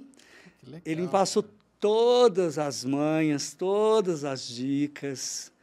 E aí, quando eu voltei, que eu, eu não sabia que eu tinha esse talento frente às câmeras, né? Aí eu voltei totalmente burilado, né? E Cheio a... de ideia nova também. É, e aí da, da Band, eu saí da Band, fui para a Globo, da Globo eu fui para a TV a cabo. Eu inaugurei a TV a cabo da, da, do Grupo Algar. O primeiro programa foi o programa Ganhei Bisneto. A, a, a TV a cabo chamava Image Telecom, não chamava Canal da Gente. Uhum. E a Image Telecom, a, o Grupo Algar conseguiu a concessão de uma televisão é, fechada, a cabo. E aí eles não, eles não tiveram dúvida. Ah, quem que vai iniciar? Não, eu já era do Grupo Algar. Né? Eu só recebi um telefonema na minha mesa, na redação do jornal, falando, olha, vem aqui na direção da, da holding, porque tem um outro trabalho para você fazer. Eu não sabia do que se tratava. Uhum. Aí o José Paulo de Freitas, o meu diretor, que é meu amigo até hoje, mora em São Paulo, e ele falou: Não, está aqui todo o projeto você vai fazer o primeiro programa nosso. A mesma coisa que você faz e fazia, a gente não quer exclusividade, você pode continuar na Band, mas a gente quer que você inaugure o canal. Aí ficava 24 três horas e meia a Image Telecom no ar, passando notícias do jornal Correio. Certo. E ao meio-dia, até meio-dia e trinta, era o meu programa. Então, meio-dia era a hora da cidade sentar para me assistir. Para almoçar e o pessoal assistia. Legal. Aí depois de um ano e meio que veio o segundo programa, o terceiro, o quarto, né? Aí de Image Telecom virou o canal da gente e aí cresceu. Deslanchou. deslanchou. Só para a gente não, não, não perder aqui o gancho do assunto que a gente está falando, a gente tem duas perguntas, né? Que era o que a gente estava falando, que é o Luiz Fernando Coppola. Ele fala assim: HB, conte para nós sobre o início do colonismo social, que é o que a gente já estava fazendo. E tem o Fernando Prado também, fala assim, HB, fale um pouco sobre o novo colonismo. Coppola, um grande abraço. Fernando Prado, conheço os dois, meus amigos. É, e tem ainda o surgimento do HB também, né? Porque não é fácil o Guenei Bisneto, né? nem a fala e nem a grafia, né? É, porque o pessoal acha que é Ugnei com U, com H, com GI. É, e, e não é Ug, é UG, né? Porque a letra é. Né? Então, aí foi quando surgiu o HB, que foi uma criação minha. Eu falei, olha, o Guerreiro Bisneto, nem criança. Porque as crianças me viam na televisão, vinha. Eram, os, vamos dizer, eram os meus baixinhos, né? Porque até hoje eu, eu pego um Uber, né? E a pessoa está procurando o Carlos, né? Eu, eu paro na porta do meu prédio e aí o motorista vira assim: Oi, Guinei, tudo bom? É, você conhece o Carlos? Eu estou esperando. Não acredito que isso acontece. Real. Eu, eu, falo assim, não sou eu. Não acredito, pessoal. Não, não, não faz essa ligação. Faz. É muito engraçado. Para eu descobrir que eu era o Guenebes Neto, foi muito engraçado também. Eu trabalhava no jornal de Uberaba e fui, fui tomar um lanche. Antes de eu responder o, o Coppola e o Fernando Prado. Uhum. Apesar de que o Coppola eu já respondi, né? É, já, você já falou é. do início. Mas o Fernando Prado, quanto ao colunho social de hoje, eu vou responder. É, e falar pro Fernando aqui, ó. O Fernando tem que. Fernando, mandar um direct para você aí, para você vir aqui com a gente também, né, Fernando? O Fernando Prado mora em São Paulo. Ah, ele tá em São Paulo agora, é, mas ele estava aqui, né? Ele, era... ele mora muito tempo já em São é? Paulo. É, ele... a, gente, a, gente, tem grana aqui, viu, o, o, Fernando Prado? A gente tem grana aqui, a gente traz você para cá. Ele trabalha na Rádio Mix. E, embora. E faz dublagem, é um grande profissional. Financeiro, financeiro, tá aprovado aí? Tá aprovado aí, a gente Fernando paga a passagem. Prado, Só manda o nome completo do CPF. É, manda ah. o nome completo do CPF que a gente já manda passagem. E a minha chancela. Boa demais, vai lá. Onde eu estava? Você estava falando aí sobre. Uh, vamos lá. Você ia responder o Fernando agora. Sobre o novo colinismo. Não, era uma outra coisa. Alguém aí lembra? Não. não, eu acho que era isso. Você, é, você ia entrar. O... Na... Ah, não, você ia falar antes de responder o Fernando Prato. Como surgiu o HB? É, do HB. A gente ah, HB, sim, sim, exatamente. Aí eu peguei e pude entender que o meu nome era muito difícil de escrever, de falar uhum. e, e, tudo mais. Aí eu e falei, bom, HB, olha só que legal. Aí que criou-se o HB. Eu já tinha uns 10 anos de profissão, porque apenas com, com 16 anos de profissão é que eu entrei na faculdade de jornalismo. Você imagina como que foi essa faculdade, né? E... Os professores não davam conta de você, não? Né? Não, eu brigava toda noite. Eu brigava, era um horror, era um horror. E aí o HB ficou audível, o HB ficou fácil de escrever. Ah, e, e, me abriu outras portas também, vou te dizer uma, que foi é, o, o HB20, o carro. Uhum. Quem lançou em Uberlândia foi eu. Sério? É. Porque, Você que fez a. a por, causa, não, por causa da marca do não nome? Não podia ser outra pessoa, né? Legal. Tinha que ser eu. Né? Então, foi muito legal. E, e, e para as crianças e as pessoas mais humildes também, é, para chegar e, e, me abordar de uma maneira mais legal, né? É, o HB ficou mais fácil, ficou mais próximo. Uhum. Né? Então, foi uma grande sacada o HB. Agora o Fernando Prado. O colonismo social de hoje, ele não morreu. Ele não morreu no sul do país, no Paraná, Santa Catarina e Rio Grande do Sul, e não morreu no Nordeste e no Norte. No, centro, no Sudeste e Centro-Oeste, algumas características ficaram atípicas. É, por exemplo, você. O, Rio de Janeiro. Mas isso também aconteceu porque o jornal impresso morreu. Então, você continuar com o colunismo social, eu tive que virar blogueiro. Uhum. Né? De formador de opinião que eu era, eu me tornei influencer.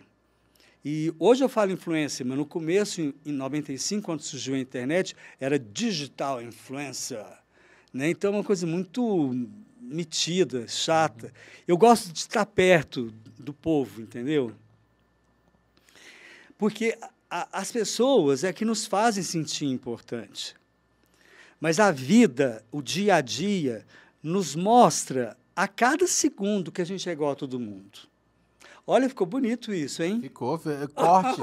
Co já é o corte, já, já anota aí, Lucas. Já é o corte. Vai para Reels, Shorts, TikTok. Já...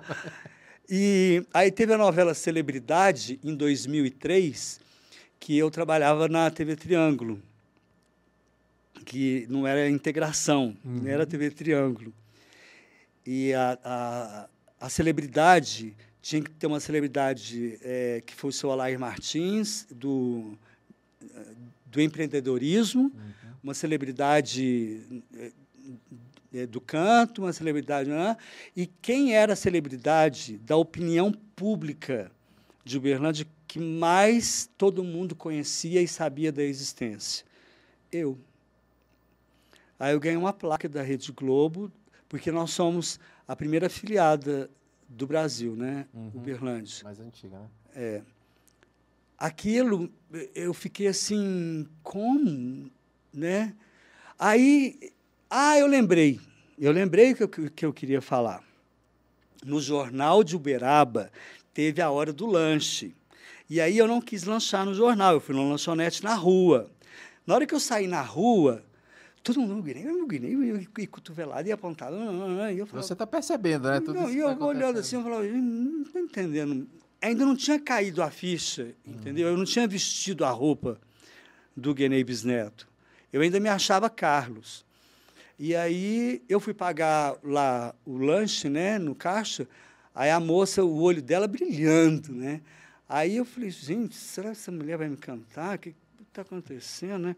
Ela falou assim, Olha, você vai me desculpar, mas você é a cara do Guinei Bisneto. Tá de brincadeira. Aí eu falei, sou eu. Ela falou, não é não. Não é não, porque eu conheço ele.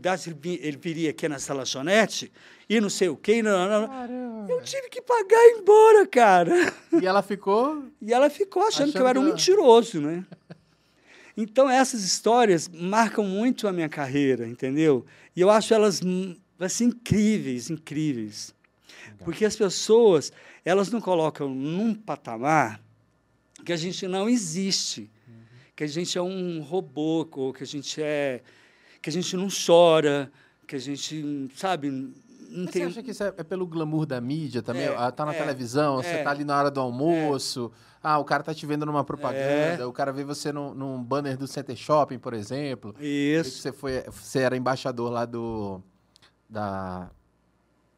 Toda vez eu confundo, do Pátio, Pátio Vinhedos, né? Então, assim, Sim. assim, o pessoal tá sempre vendo você em evidência. Assim, as pessoas, elas criam um, um pedestal para você, né? Que não é um pedestal superficial que para você mesmo não existe, né? Exato. É, para mim é, é, normal, é natural, hum. né? E, e, por isso que eu gosto do povo. Porque a, aquela pessoa que me aborda, ela é, ela é honesta. Uhum. Ela, é, ela é verdadeira. Aquele que me aponta, aquele que não tem a coragem, vamos dizer assim, de chegar em mim, é, é um direito dele, né, dessa pessoa. Mas eu, mas eu falo isso em todos os veículos que eu trabalho, né, e as, e as oportunidades que eu tenho, e essa agora, eu peço, me abordem. Falem comigo. Falem né? comigo. Eu quero um beijo e um abraço. Mas vamos lá, é, é, tem algumas perguntas para te fazer aqui. Por que, que você acha que as pessoas, a maioria das pessoas, né, elas, elas vinculam muito é, esse glamour da sociedade, do colonismo social, muitas vezes como futilidade? É, na verdade, é, a, a, futilidade ela, ela vem é, de, de, dos tempos bem antigos. Se você observar a, a, o Egito, que eu, que eu, eu fui lá no antigão mesmo, nem Jesus era nascido, né? Tinha a casta, uhum. né? tinha os assessores da casta, e não existia classe média, eram os escravos já. Então era uma pirâmide assim, olha, com um topo bem pequenininho, uma, um, um, pedacinho assim larguinho e aquela gordura embaixo enorme assim. Uhum. Isso é até hoje, é assim.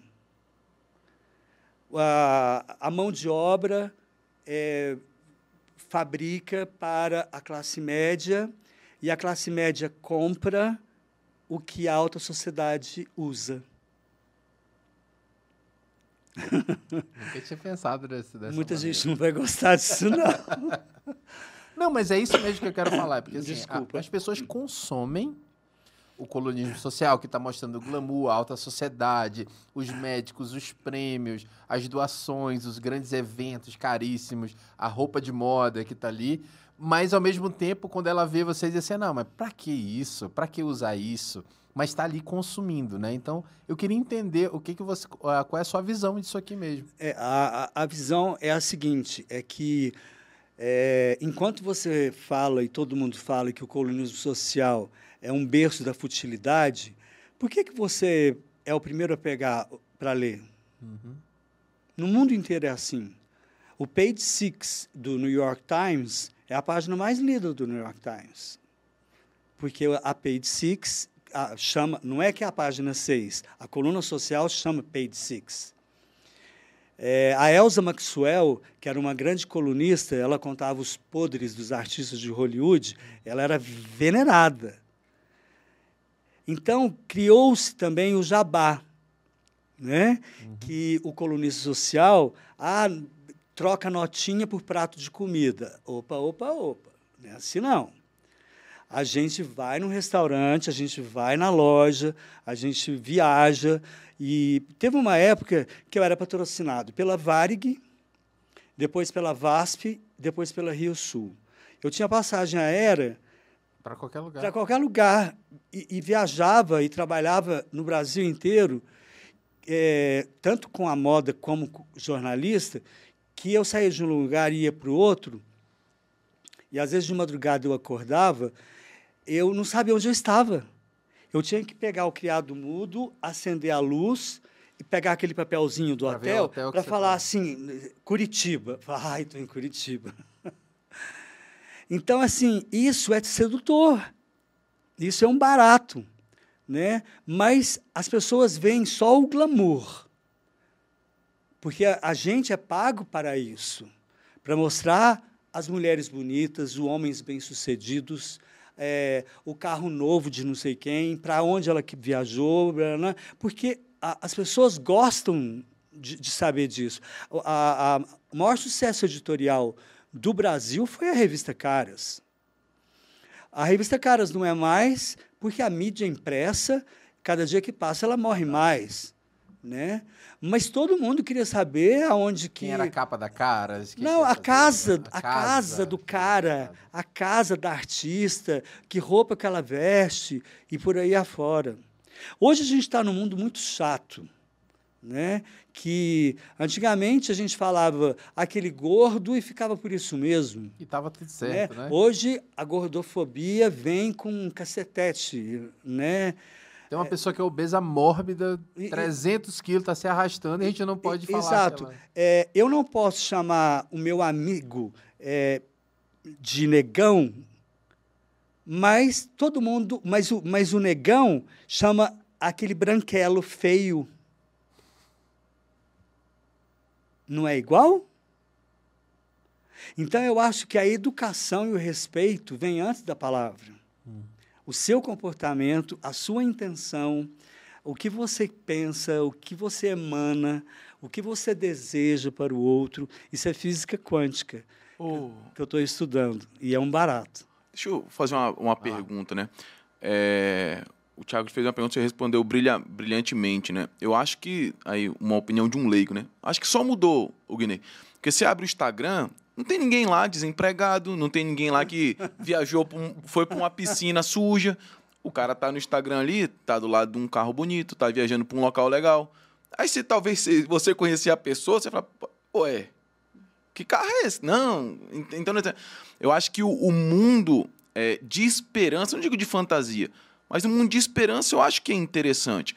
né? Quando a gente vê a fé das pessoas, se eu entender que talvez eu trabalhar muito, ganhar mais dinheiro, eu não vou ter uma vida legal, eu acho que desanima as pessoas. Então, eu acho que a coluna social, ela tem um papel realmente social. Eu acho legal, cara. Eu, eu, eu entro lá e vejo, tipo, ah, olha que legal a casa desse cara aqui. desejo, você fala? Sim, tipo... de tirar eu do comodismo.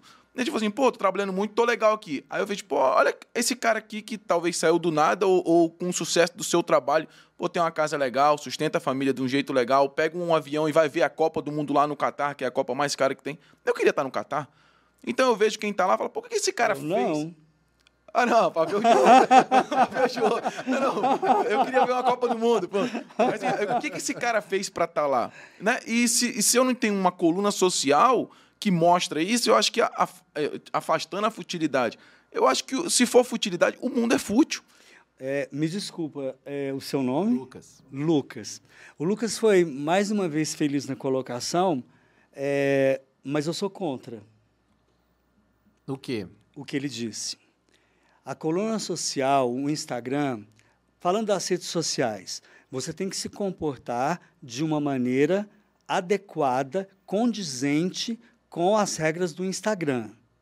No Facebook, de outra maneira. No Twitter, de outra maneira. E ca cada uma tem um estilo próprio.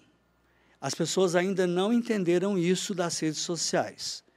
Você não pode. O, o Instagram, que foi o que ele tocou, é estética, é beleza. Então, a pessoa tem que estar bem maquiada, tem que estar bonita, tem que estar bem vestida, e a foto tem que ser impecável, bem enquadrada, bem iluminada, nananã. ainda mais hoje em dia, que por conta desses nojentos, eu vou falar, algoritmos.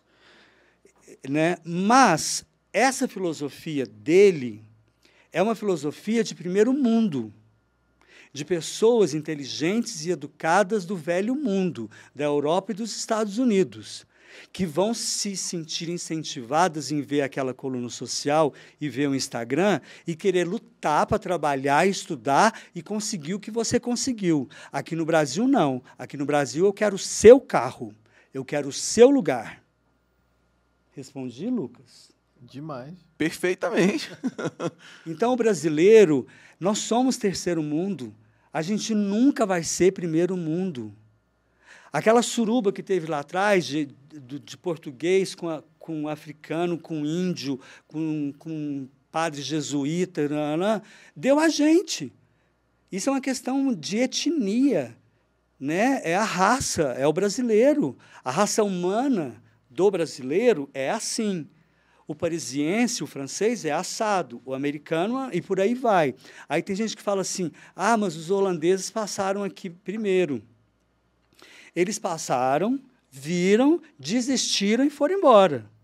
Porque se eles tivessem nos colonizado, a gente ia ser desse mesmo jeito, querendo levar vantagem em tudo, essa corrupção horrorosa, esse sistema horrível, só que com 1,90 de altura, loiro de olho verde. Mas o modus vivendi, modus o modus operandi. operandi seria o mesmo. Porque a gente não aprendeu em casa e nem no colégio, porque o brasileiro, ele, ainda mais nos dias de hoje, o brasileiro, os pais são extremamente relapsos. Eles não educam em casa.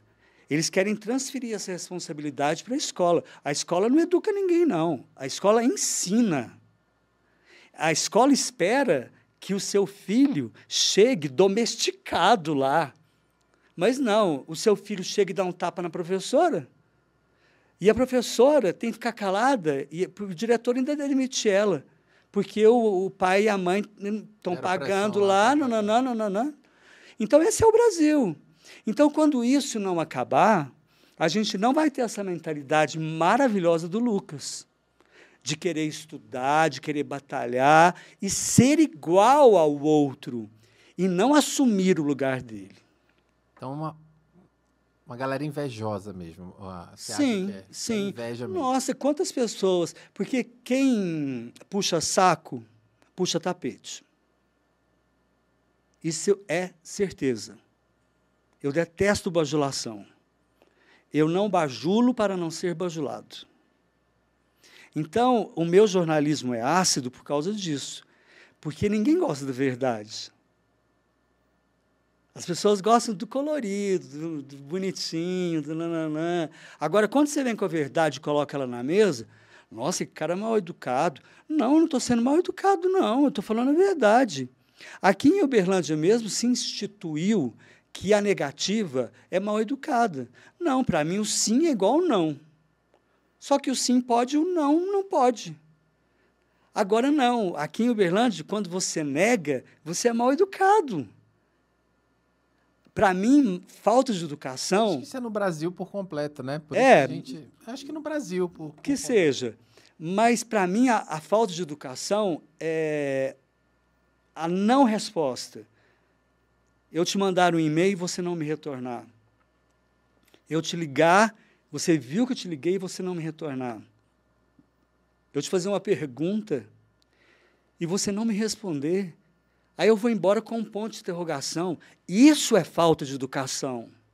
Agora, o sim é educa educado e o não também. Isso aí bateu em mim agora também, viu? Às vezes eu deixo no limbo, mas por esquecimento ou por preguiça também. Mas isso é uma má educação, né? Eu tenho que aprender isso, Guilherme. Exercício. A gente aprende tudo com exercício e com disciplina. E aquilo que a gente faz melhor é o que a gente precisa mais aprender. Então, eu estou falando, mas eu estou ouvindo, para que eu não erre o que eu estou falando, para sempre continuar nessa meta. Porque eu acho que as posições que nos foram dadas, as posições que, nos, que nós conquistamos, se a gente não fizer jus a elas, elas não são retiradas e outra pessoa ocupa o seu lugar. Assim é na monarquia, por que, que não vai ser fora dela? Apesar de que na monarquia precisa morrer, né? Ou então alguém abdicar. Mas na vida real, se você não estiver fazendo o trabalho direito, ué, eu, eu chamo outro para fazer o seu trabalho. Está assim de gente querendo trabalhar, e de repente eu posso descobrir até uma mão de obra melhor que a sua. Então você também não pode ser o mesmo.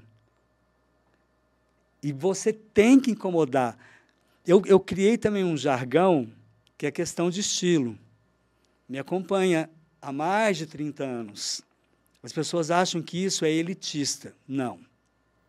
Não tem nada a ver com dinheiro nem posição social. Questão de estilo tem a ver com autenticidade, originalidade. Seja você as pessoas gostando ou não, seja autêntico. O autêntico vai brilhar. Aquele que copia, ele vai ser um plagiador. Tem a história do uh, Moza e do Salieri. Moza fez um sucesso enorme com as criações dele.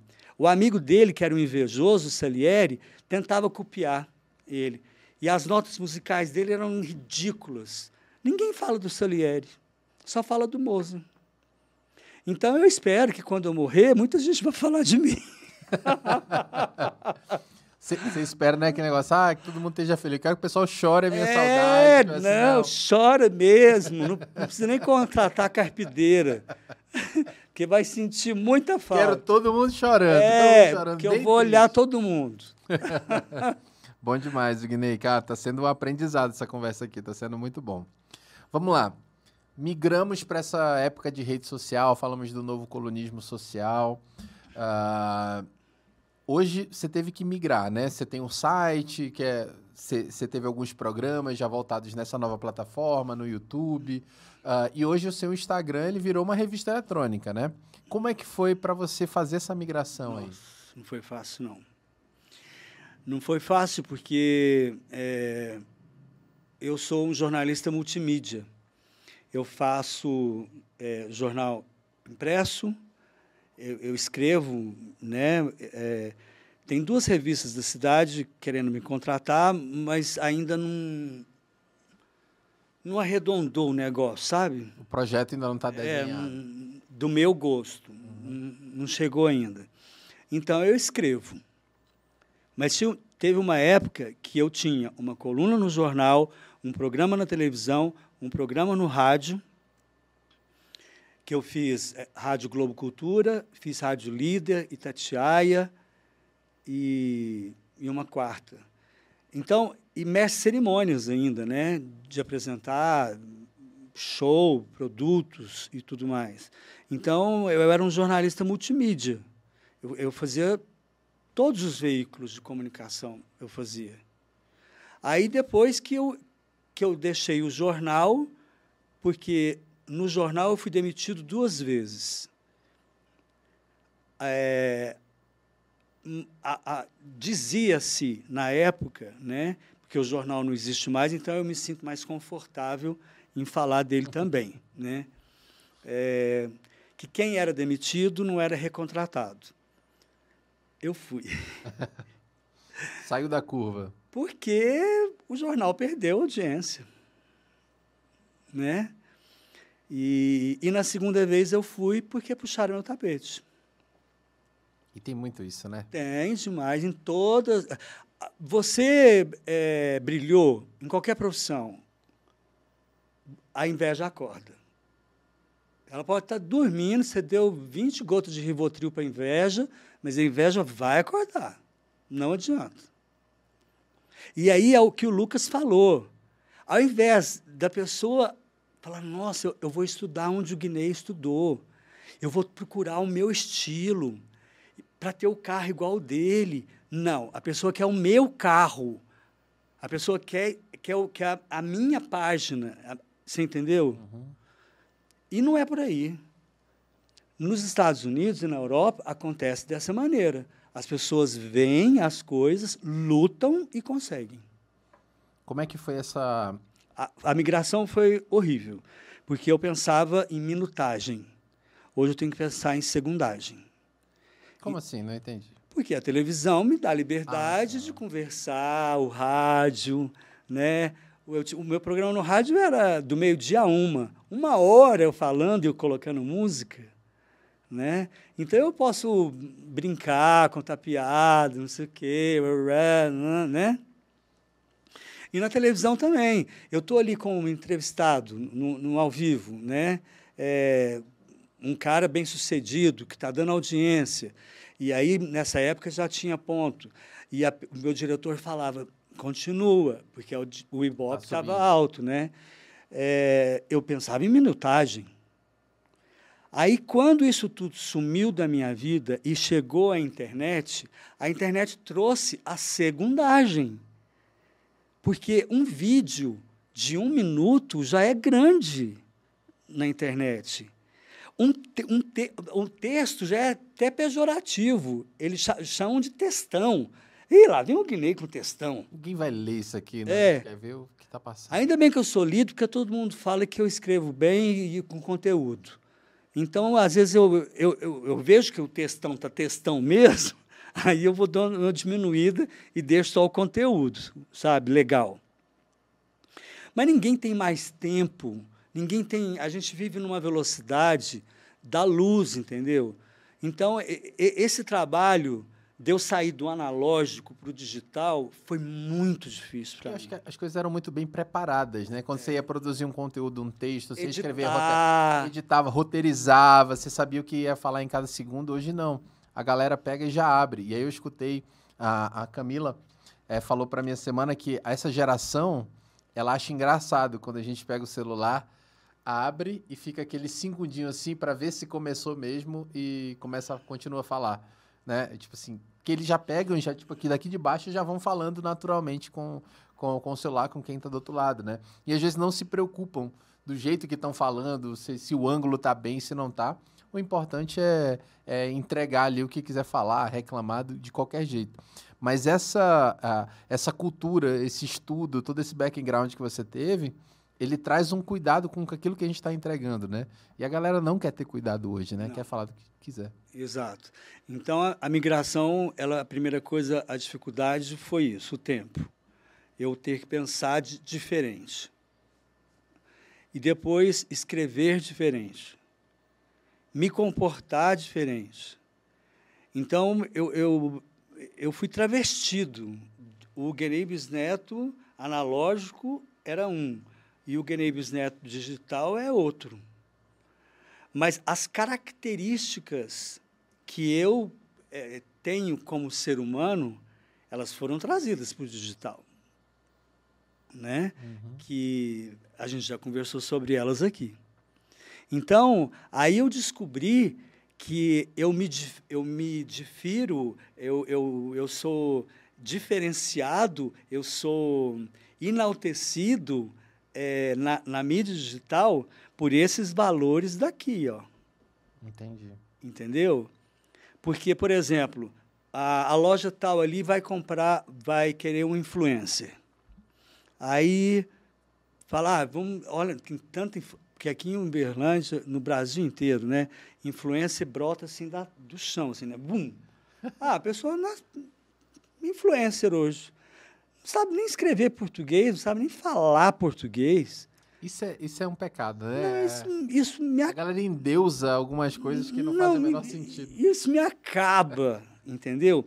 Mas como era para eu ter milhões de seguidores, eu tenho 63 mil seguidores, 62 mil e alguma coisa.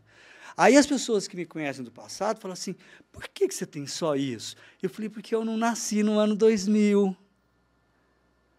Porque quem nasceu no ano 2000, no 2010, tem todas as manhas nanã, nanã, de trabalhar no digital. Mas tu acha que é só as manhas? Porque, assim, às vezes, o jeito que eles estão trabalhando e estão entregando conteúdo não é a, o formato correto e está indo só numa, numa vibe. Você não acha que. Bom, o, os emissores, sim, mas o, o, os, os receptores, eles perderam muito a, a qualidade, porque é, eles não leem, eles não sabem, porque tudo isso que a gente está conversando aqui, é, que me desculpe as pessoas que estão me ouvindo, mas eu não quero parecer soberbo. Mas é uma conversa de alto nível. É uma, é uma conversa de, de, de, de pessoas que, que leram, que estudaram. Porque hoje as pessoas são superficiais. Ela só. Bom, é, o mundo digital, a pessoa só lê o título e deduz a matéria. Só lê os destaques, né? Só lê o lead. Ah, ah não, porque a pessoa matou, sim. Falou, não matou, não. Você leu a matéria? Porque o, ti, a, o, o, trabalho de titulagem ele é muito interessante. A titulagem tem que atrair a, a, o leitor. Mas às vezes é, o leitor fica só naquilo. Mas às vezes não, a maioria das vezes o leitor fica só naquilo. Então, o brasileiro tem que ler. Quando eu ouço assim, a NASA tem que estudar o brasileiro. Não, não tem não, gente. Não tem não. O brasileiro é que tem que estudar. Tem que estudar na NASA, né? Não, nunca que ele vai conseguir. O brasileiro é que tem que estudar, vai para o colégio. Entendeu? Então, é, a, a, fala que a NASA tem que estudar o brasileiro nas nossas manhas. Na esperteza, é, na safadeza, na... Nessa coisa aí, na né? nessa ginga, nesse negócio aí que só a gente tem. Você vê o Lucas falando do, do Catar, né? É, teve a primeira-ministra da Alemanha que não atendeu o pedido da FIFA contra os direitos humanos. Ela foi no jogo da Alemanha com a abraçadeira do arco-íris. Então, essas pessoas se destacam. Eu, eu não vou entrar na sua casa sem você me convidar, não vou chutar, dar um pontapé na porta da sua casa e botar os meus pés lá na mesinha de centro. Eu vou só se você me convidar. E eu vou me comportar conforme for na sua casa. Mas o Catar e outros, outros lugares que enforcam gays ou qualquer outra coisa é, que, que não seja do direito humano, a gente tem que ser contra. Senão a gente não, não pode viver nesse mundo. Porque nós somos todos iguais. Não existe diferença. Agora, um, um, um casal heterossexual no, em Doha, no Catar, não pode andar de mão dada, você e a sua mulher. Ué, então eu não vou para o Catar, foi o que eu falei para o Lucas.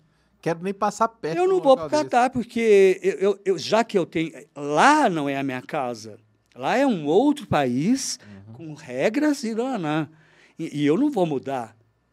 E se eu não vou mudar, então eu não vou. Não, e não vai causar confusão, né? Principalmente com pessoas é muito. Mas bem... se eu tiver a oportunidade, como essa mulher teve, como um jogador da Inglaterra, porque eu adoro futebol, como um jogador da Inglaterra que botou a abraçadeira também e foi jogar, eu seria esse. Entendeu? E a galera tá fazendo, tá botando a mão na boca, né? Agora é. tá sendo censurado, né? Você entendeu? Aí, por exemplo, não pode vender bebida é, alcoólica, né? No, no estádio. Aí o Catar querendo ser bonzinho, porque eles são é, é, eles são criminosos, entendeu? O povo do Irã, do Iraque, esse povo é louco. região mesmo, é sanguinário né? que eles são terroristas, assassinos, genocidas, entendeu? É, e a gente não pode compactuar com esse tipo de coisa. Isso não, não permite as pessoas de bom senso. Não permite. Aí o Catar, para ser bonzinho, falou que o time que ganhar, eles vão entregar é, um fardo de cerveja. Ah, me ajude. chega, chega a ser ofensivo, né? Que a FIFA vai. Ah, não, por favor. Deixa eu, deixa eu perguntar algo, né, aproveitando. É, essa, essa tua fala que tu disse. É, será que, que é um ciclo vicioso ao ponto que a, os leitores, a sociedade está ficando mais preguiçosa. Né? Eu tiro isso pelos meus filhos. Meu filho, se botar uma TV aberta, ele, ele quer aquele desenho, ele não entende que é uma programação. Ele está acostumado com o YouTube, com TV fechada. Né? Então a, a, gente cria os filhos assim já, mais impacientes. Ao ponto de você não ler uma matéria, ler só o título. Ao ponto de o Catar ficou famoso não pelo que você acabou de falar, pelas restrições é, que aí são. Não, é, Dubai também é assim. Anti, anti direitos humanos, mas ficou famoso por ser a Copa mais cara do mundo, por ter o glamour, por ter não sei o quê. Então não é um ciclo vicioso, porque ao ponto que eu coloco uma matéria, eu, eu enquanto mídia, qualquer mídia, coloco uma matéria e eu me aproveito que o pessoal está mais preguiçoso. E eles consomem mais. E aí o outro colega que faz talvez um trabalho mais completo, fala assim, cara, o meu não está vendendo, o outro está vendendo. E aí eu vou tornando o público mais preguiçoso para eu é, conseguir ter matérias talvez menos complexas e mais rasas, menos, menos profundidade Acho e vender mais. Vendam mais. Né? Sim. É... Bom, a gente tem liberdade de expressão, né? Eu acho isso uma sacanagem. Porque a FIFA não deveria ter escolhido o Catar. Deveria ter partido da FIFA, sabendo que existe esse tipo de preconceito, essas enormes limitações, lá não serve para receber o mundo, gente. Que coisa mais óbvia. Né? Tem que a gente ir para um lugar onde as portas são abertas, onde porque você pode ser educadíssimo no Catar. Por exemplo, o, o Amaury Júnior. É, porque Dubai, o povo está indo para Dubai como vai para Guari hoje. Né? Mas quando Dubai surgiu, porque foi um boom, né, o crescimento de Dubai, é, o Amauri correu para fazer uma, um programa lá. E ele fez uma semana de programa em Dubai. E ele contratou uma van, e na van, a van era o camarim dele, né? porque tu, até banheiro tem ar-condicionado. Né? Os horários da Copa estão nesse, nesses horários, porque se fosse é, outro mês, não tinha como. É, cinco, é 50 graus, todo mundo ia morrer, o jogador. O atleta ele já tem um desgaste enorme, aquele campo enorme. Então, teve que ser agora em novembro. Né? Ah, então, isso que é tão simples, nem todo mundo sabe. Ah, por que, que a Copa está sendo em novembro? Gente, por condição climática. E as pessoas também não falam sério sobre a condição climática. É um assunto seríssimo que é, tem que ser pauta todos os dias. Nós estamos perdendo vidas. E não é o mundo que vai acabar, é a humanidade que vai acabar. O mundo vai continuar. Os homens, nós é que vamos morrer. Porque já. Os seres humanos. É, né? o, quantos animais extintos nós já temos? E a extinção humana é Tá com dias contados. É óbvia, é óbvia. Este é o fim do mundo. Mas a Terra, ela vai continuar aqui, a cachoeira, a água, o céu, o sol. Vai se reconstruir, é, vai surgir outras coisas. Exatamente. Não vai ter dinossauro, né? Vai ser outros bichos lá, sei lá quem, mas não vai ter gente não. Assim como foram os dinossauros, né? Exatamente. Teve a vez deles. Exatamente. Então, eu acho que até me perdi no que o Lucas falou, né? Ou eu respondi? Não, respondeu, super respondido. É? Super respondido. É, então, eu acho que a, a, gente tem que. Eu acho não, eu tenho certeza que a gente tem que bater nessas teclas de paz. N não é, é, querer ser a Madre de Calcutá. Não é isso. Mas a princesa Diana, ela peitou a monarquia. Você entendeu? Uhum. A gente precisa de gente assim. Não que eu, eu amo a monarquia. Eu, mor, eu morei três anos na Inglaterra. Eu fui mordomo e trabalhei no eu trabalhei com a família Windsor. Que legal, cara. Sim. A família Windsor que hoje tem a não, é a Windsor, errei aqui. Não, a, que, que era, que era... a Rainha Elizabeth, o sobrenome é Windsor, né?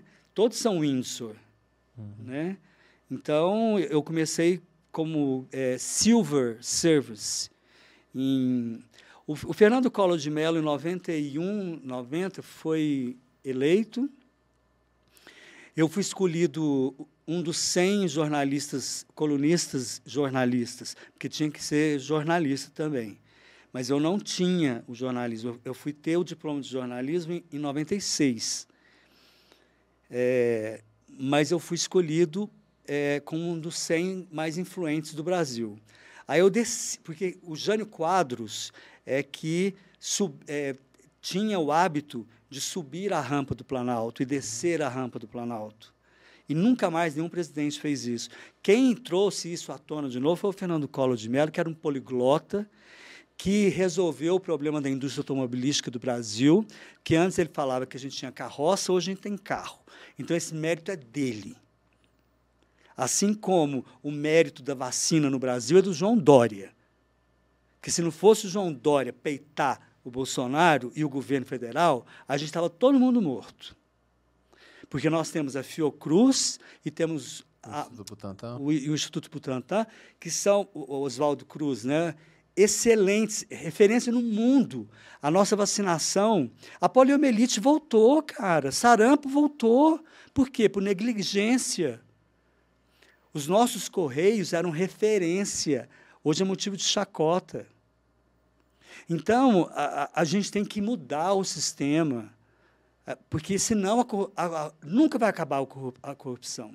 Nunca, nunca, nunca, nunca.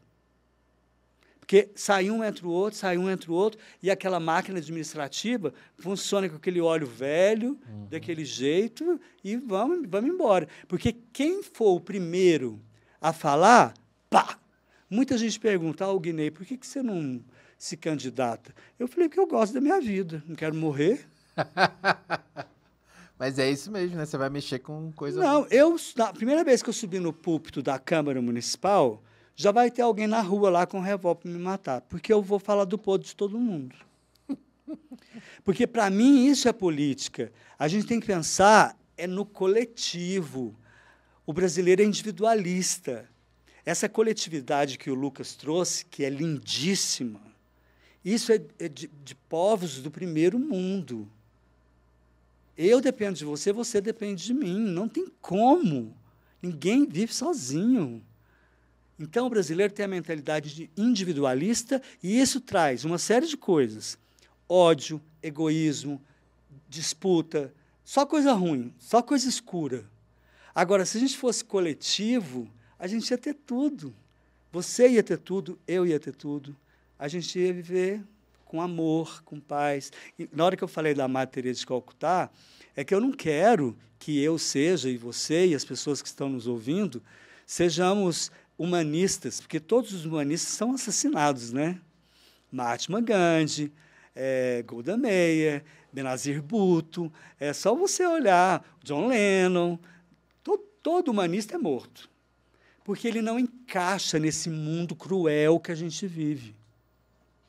Mas a Madre Teresa de Calcutá, ela falava uma coisa maravilhosa, que as pessoas precisam entender o que, que é ajudar o próximo. Quer mandar dinheiro para as criancinhas da África? Manda.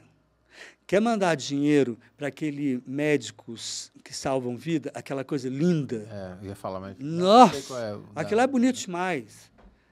Quer ajudar o Hospital do Câncer? Não, médico, ótimo. médico Sem Fronteiras. Médico É, Sem Sem Fronteira. Espetacular. Aquilo é espetacular. É, eu já passei por todas as religiões. Hoje eu tenho fé. Eu não, eu não tenho. Você não se identifica não, com nenhuma religião? Não. Mas eu já fui em tudo. Todas, todas, todas, todas.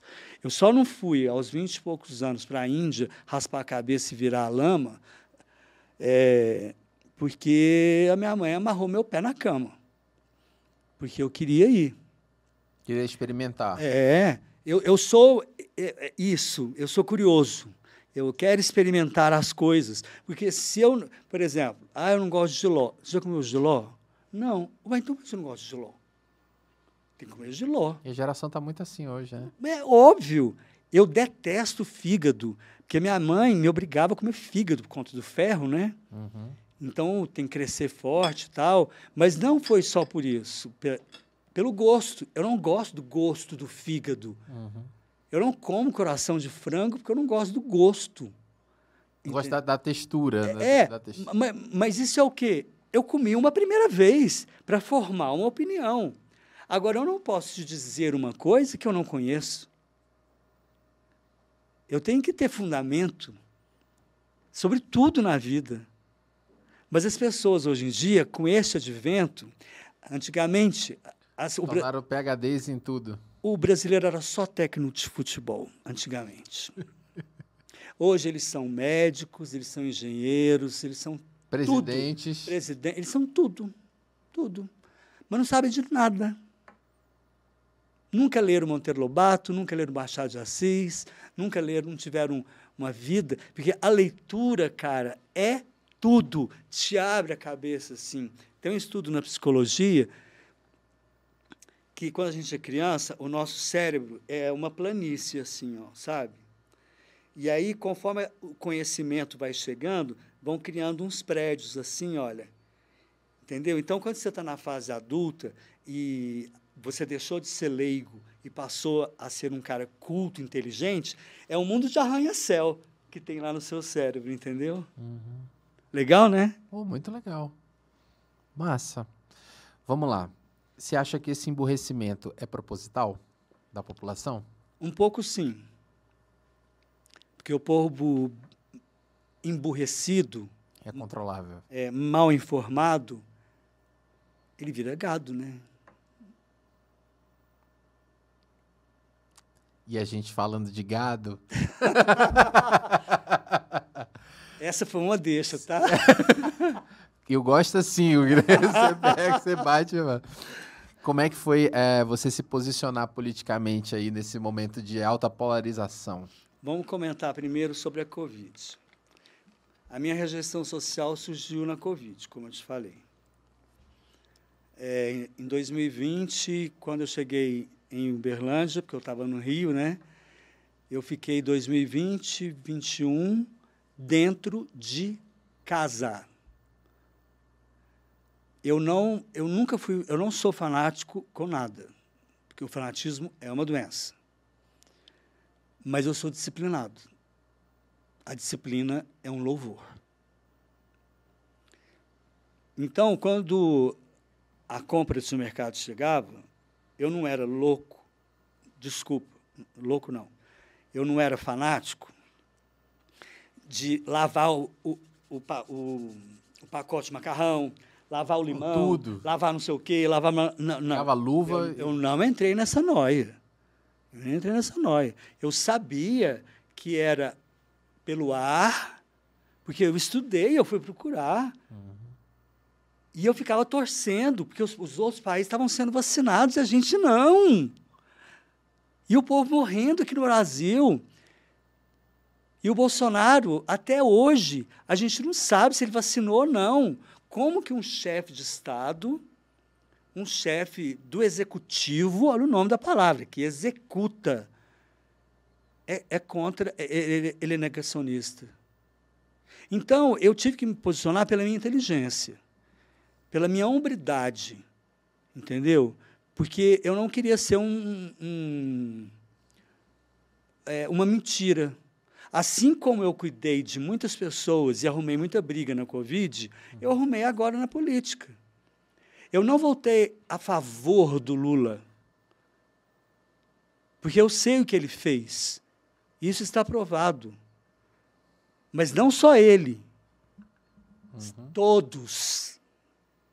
Todo conluio ali. Né? Nossa, mas tem muita gente.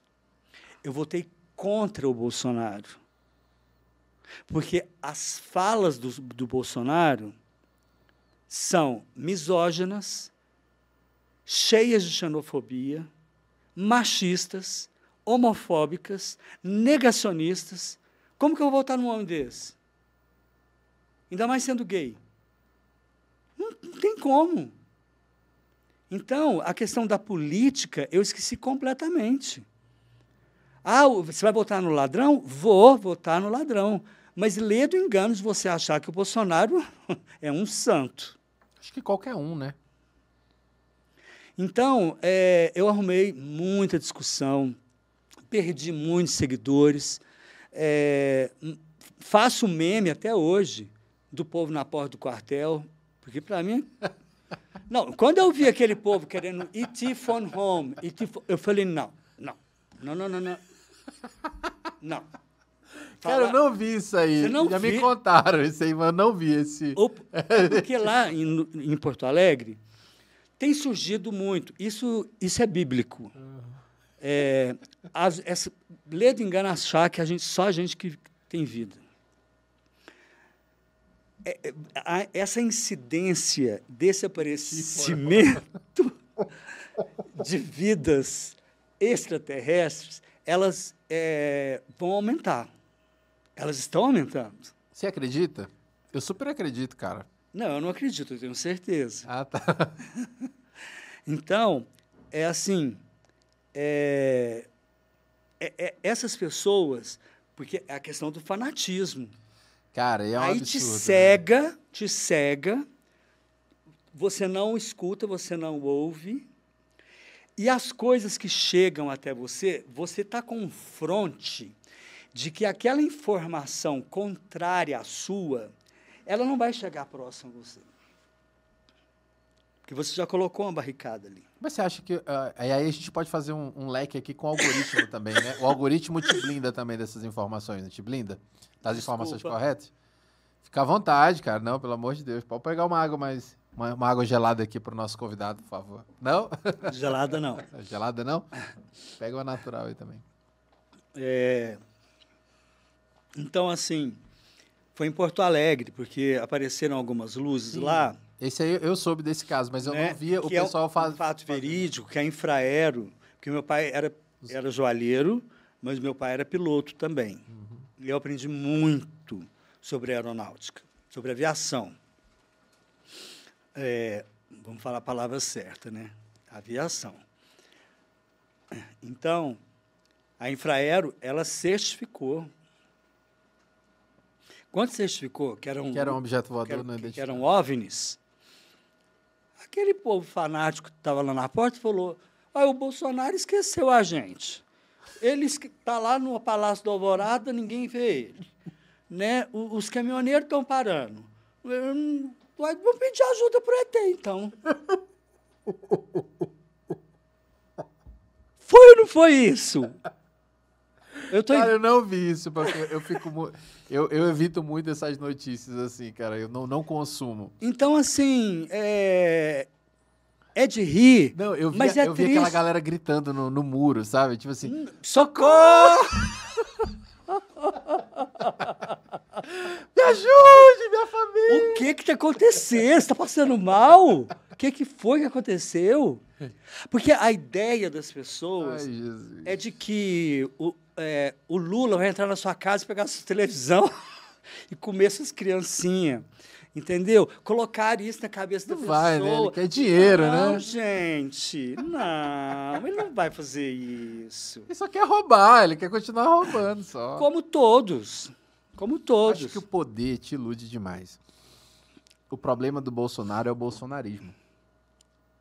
Eu acho que é isso. Exato. O pessoal. É porque, a, você falou. porque a extrema-direita é uma coisa. Uhum. bolsonarismo é outro. É outra, totalmente diferente. Exatamente. Então, assim, do mesmo jeito que as pessoas te colocaram num pedestal lá, porque te viu na TV, as pessoas, e tem ali a- a- as pessoas incautas ali, que são acostumadas a endeusar alguém, ter alguém como Deus, começaram a endeusar o Bolsonaro. E às vezes ele se sentia Mas no o- direito de o- ser. hoje saiu André Janones de, tu, de Tuiutaba, é, pode estar nos ouvindo ou não, mas a cidade vai estar. É, hoje ele soltou que lá em 2018, mais não sei quantos bilhões foram gastos para, para pagar influencers para escrever fake news. Ele foi eleito dessa maneira. A- com as tiazinhas do WhatsApp, com as vozinhas do WhatsApp. Não, não, isso foi agora. Eu Influência. estou falando lá atrás. Antes da eleição dele. É, lá atrás. Gastaram bilhões Mas quem? Esses bilhões de quem? do governo federal. Mas da direita? Porque assim, ele não Ué, estava no poder. A direita querendo eleger. Ué, lógico. Não, mas eu Porque- acho assim, ó, o Guinei, que eu acho que do mesmo jeito que aconteceu agora, que quem elegeu o Lula foi o antibolsonarismo, Exato. do mesmo jeito foi lá atrás. Tipo assim, quem elegeu o Bolsonaro foi o antipetismo. N- Não, eu acho que quem elegeu o Bolsonaro é, foram as pessoas que estavam cansadas dos 16 anos do PT. Entendeu? E, e também do safado do Sérgio Moro. Que ainda foi eleito, né? Foi eleito. Ele é senador agora? Senador, né? É. Então, ele prendeu o Lula para o Bolsonaro ser eleito. Isso é, é mais do que óbvio. O trabalho da Lava Jato, da Força Tarefa, foi maravilhoso. De prender gente da JBS, de... mas ele, Sérgio Moro, tinha esse objetivo. Eu acho o seguinte, não sei se tu assistiu a série da Netflix lá, que era o do mecanismo. Assisti. uma- e, e foi bem antes disso, Maravilhosa, né? por Então, assim, sinal. A gente estava falando lá no comecinho da licença poética, que imita, imita ali, e às vezes tem uma, uma- alguma pitada de verdade naquilo lá. Eu lembro que tem uma cena muito, muito característica, que é na hora que tá saindo na televisão, aí a filha do Sérgio Moro tá na frente da TV, né, que era o papel do... E ela pergunta assim, papai, você quer ser presidente? E aí o cara se espanta, né, o ator fala assim, não, não, não quero. Aquilo ali ficou muito marcado para mim.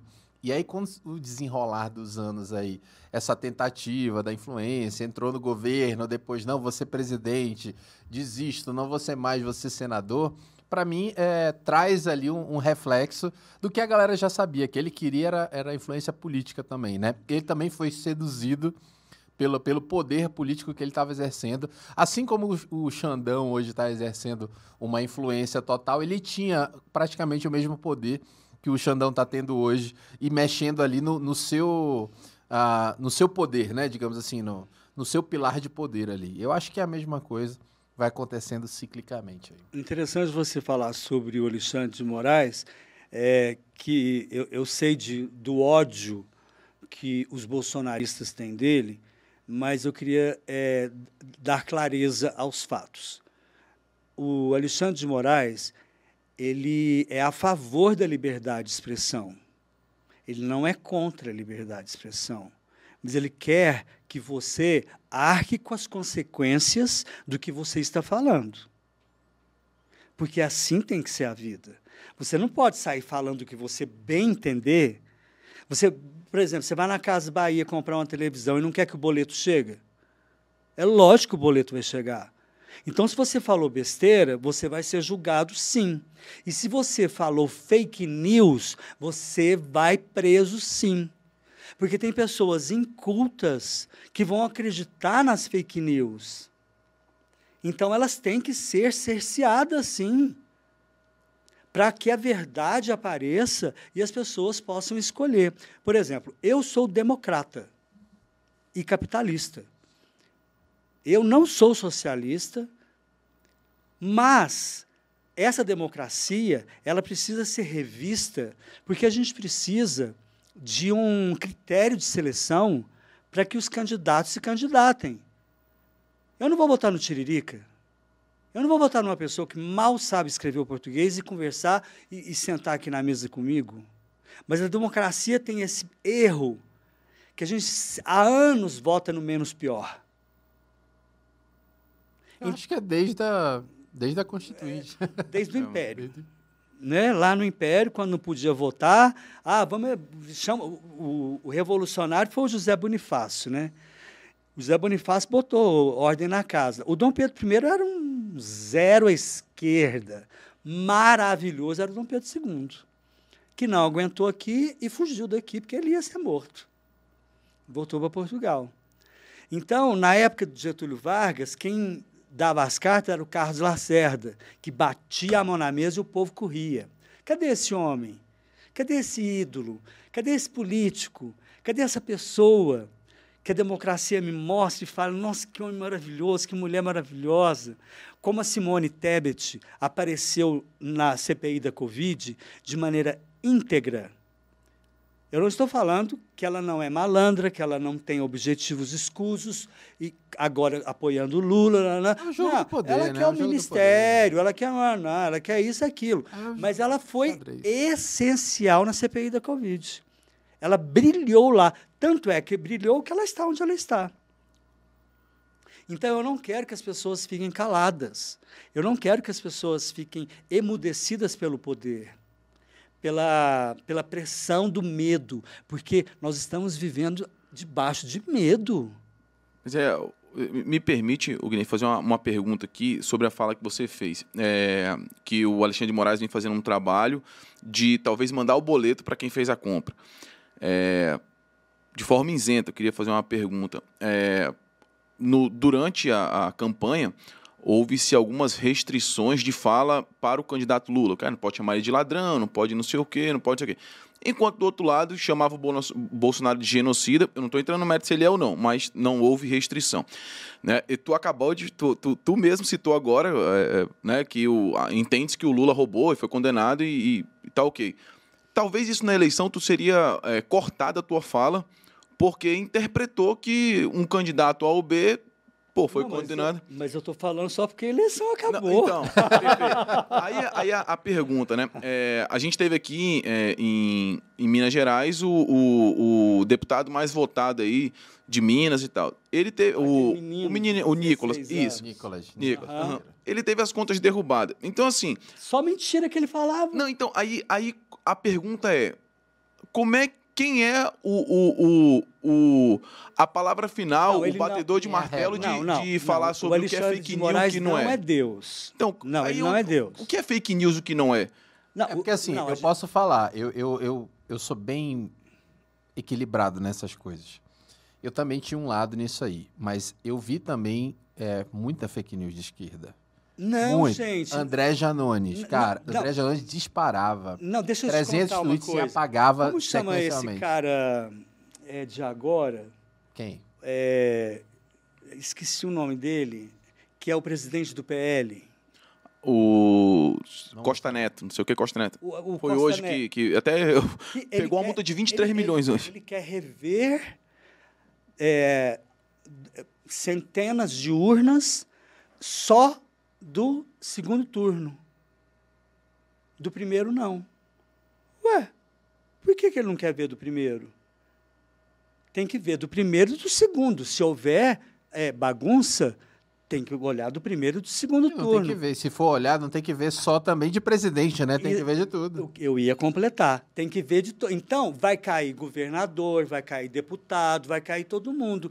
Porque o Vai eles... acontecer. Não, não vai. Porque o- a, a, a- primeiro, as urnas foram fechadas no dia aquele é, 2 de outubro? Não, é 30, 30 de outubro.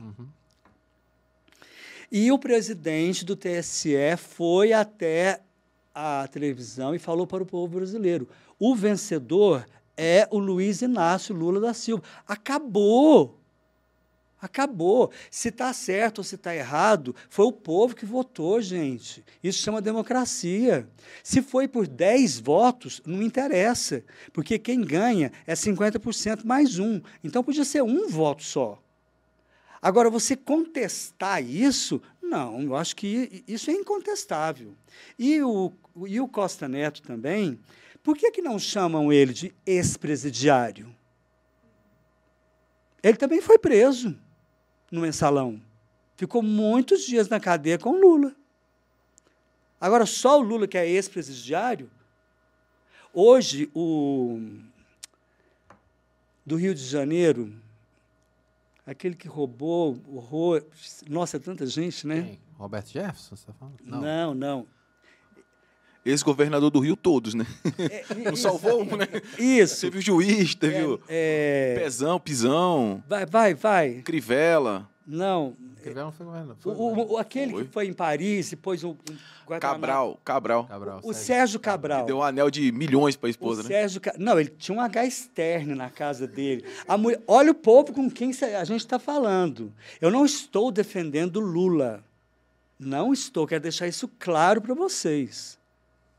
Eu estou falando que é tudo farinha do mesmo saco. A mulher do Sérgio Cabral, ela abriu um buraco na casa dela quando o marido foi preso, porque ela não podia usar a internet, para usar do vizinho.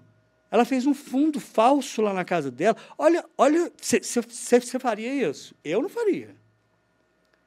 Você está me entendendo? Aí hoje, a Polícia Federal chegou e descobriu lavagem de dinheiro, mas assim, seríssima, do filho de 26 anos, Sérgio Cabral. Foi preso. Sabe o que aconteceu quando Sérgio Cabral soube? Desmaiou. Foi direto para a enfermaria. Ele achava que os 17 anos que ele vai ficar na cadeia ia ficar só nele. Mas não, as pessoas vão continuar e vão sair prendendo todo mundo. O Lula disse que no dia 2 de janeiro, a primeira coisa que ele vai fazer é quebrar o sigilo de 100 anos. Eu não vejo a hora disso chegar. Não vejo. Assim como eu tenho. As, as pessoas me acham destemido. Eu, eu, eu assim, eu, eu deveria ter um pouco mais de medo, mas eu não tenho, porque eu não estou inventando, eu estou falando o que eu estou vendo. E repito, não estou defendendo Lula, mas eu estou mostrando as coisas que devem ser feitas. Entendeu? Aí o Sérgio Cabral realmente passou mal, é, mas não precisou ser internado, mas ficou na enfermaria, porque é o filho dele, né? Qualquer pai vai sentir, né? Mas vai pegar a mulher dele também, vai pegar no nanã, nanã. Olha, lá no Imbangu e na Papuda, todo mundo vai encontrar. O Pezão, o Sérgio Cabral, o Roberto Jefferson, vai ser uma, uma festa junina, entendeu? De quadrilha. O Lula, ele foi preso. E ele, e ele cumpriu a pena. Não cumpriu? Ou ele, foi, ou, ou, ou ele fugiu da cadeia? Ele não cumpriu, né? Ele entrou com recurso, né? No começo e depois e anularam, porque não era o local, porque assim, passaram-se quantos anos ali? No processo de. Não, parece que ele ficou 500 dias. Isso, né? não, mas assim, até o momento que ele foi preso, foram ali quatro ou cinco anos ali. Não, de... mas, mas eu digo, é, é, esse sistema Sim. né, de, de recursos, de nananana, fez com que ele saísse da cadeia, não fez? Sim. Ele saiu da cadeia. Então, se ele saiu da cadeia, a democracia o permitiu a ele se candidatar. Foi ou não foi? Sim. E por que, que ele foi preso naquela velocidade? Eu acho que não foi veloz assim, não. Ah, foi. Porque queriam eleger o Bolsonaro. Porque o povo estava cansado do PT. Eu nunca votei no PT. Foi a primeira vez. E como sutiã, a primeira vez a gente nunca esquece. Foi a primeira vez que eu votei no PT. Eu não sou petista, eu não sou lulista. Meu voto foi contra o Bolsonaro. Existe esse voto, caso as pessoas não saibam. Né? Porque eh, não tem eh, falar assim, uma pessoa que eu ah, eu afeiçoo, eu gosto da não, não tem ninguém, cara. Não tem ninguém. Sempre mais do mesmo. É, então agora eu espero, né, que o Lula faça. É lógico que a gente vive de esperança, né? Eu espero que com 77 anos, 78 ano que vem, não sei se ele vai conseguir, porque são fontes que jornalista não conta, senão elas secam. Eu não posso contar a fonte, mas eu não sei se ele consegue é, concluir o mandato dele. Não sei se ele vai conseguir. É, eu acredito muito, não acredito no Geraldo Alckmin, que ele substitua o Lula, mesmo sendo vice-presidente. E não vou aqui fazer uma profecia também de quem eu acho que vai assumir. Mas tem muita gente que está ali em volta, entendeu? Que vai governar o país. Eu acho, sinceramente, que o PT não sai nunca mais. Não, não. Não, mas eu, eu fiquei confuso agora. Assim, se o Lula. A expectativa é que ele não termine o mandato. Mas por saúde, eu não. Por sa- não, perfeito. É, é, ficou saúde ou morreu, Deus me livre, né? Mas é, teve uma enfermidade e se afastou. A, a natureza não é que o vice-presidente assuma? Não, a natureza é. A natureza é. Ah, tu disse que é, ele vai A- estar lá a- como a- um a- fantoche a e talvez o natureza- a entorno. natureza não. Sempre a O- maioria esteve. Perfeito. A natureza não, o protocolo, a regra, né? Mas é, não é assim que eu estou escondendo o jogo, entendeu? Mas o Geraldo Alckmin, você viu a felicidade dele, dele ser indicado para fazer a transição? Ele tentou 500 vezes ser presidente, não conseguiu. Daí ele vendeu, Então, a, ele vendeu a alma pro diabo. A, a vice-presidência para ele Bastou. Bastou. Então, ó- olha só. Então, como que eu vou elogiar alguém? Eu não elogio ninguém. Ninguém. Da política, eu não elogio ninguém. Agora, a- que a democracia precisa ser revista na questão da eleição, ela precisa. Eu não quero só que cientistas políticos se candidatem, professores de história, é? porque nem vai ter condição, mas que tenha um mínimo, que tenha um, um mínimo de, de bom senso, de cultura, de conhecimento geral, para você ser um vereador. Você legislar, né, cara? Você É. vai criar leis, né? Você entendeu? Agora, a- a- qualquer um é eleito. Ah, é porque é meu cunhado, vota nele. Ah, é porque é meu amigo, vota nele. Aí a- você vê como que está a Câmara e o Senado. Tem pessoas lá que você fala, como que a pessoa está lá? É que nem aquela história que é da tartaruga que subiu no poste. Né? Não Al- sei. Não, alguém colocou ela lá. Mas aí, alguém colocou ela lá. Ó. Ela não subiu o poste. Platão, até peguei aqui para não errar. Platão falou isso no ano 428 ou ah, entre 428 e 347 a.C. Falou o seguinte: o preço a pagar pela tua não participação na política é seres governado por quem é inferior. Aí, assim, eu não tenho aptidão nenhuma por estar lá e não faço o menor eu. desejo, assim. eu Nem acho eu. que é um, é um cobra comendo cobra ali. Lógico que eu não vou generalizar, mas é o que a gente vê. Mas e aí, até que ponto eu lavo minhas mãos e deixo alguém lá e fico daqui criticando? Olha, é, eu vou te dizer, você viu ah, o Biden. O Biden, até hoje, ele não é aceito como presidente dos Estados Unidos pelos trumpistas. Até hoje. Ainda faltam dois anos. Ele já, ele já cumpriu dois, faltam mais dois. Até hoje, os republicanos não aceitam o, o Joe Biden. Então, isso não é uma questão do Brasil. É uma questão de- do que o Lucas acabou de falar, entendeu? É, eu sempre estarei, estarei do lado do povo. Eu sempre estarei do lado das minorias, que não são minorias. Ah, os negros, os gays, as mulheres. Não, gente, nós somos maioria. Tem muito mais gay do que hétero no mundo. Tem muito mais mulher do que homem no mundo, tem muito mais negro do que branco no mundo. Então tem que inverter isso. Nós não somos, nós somos a maioria.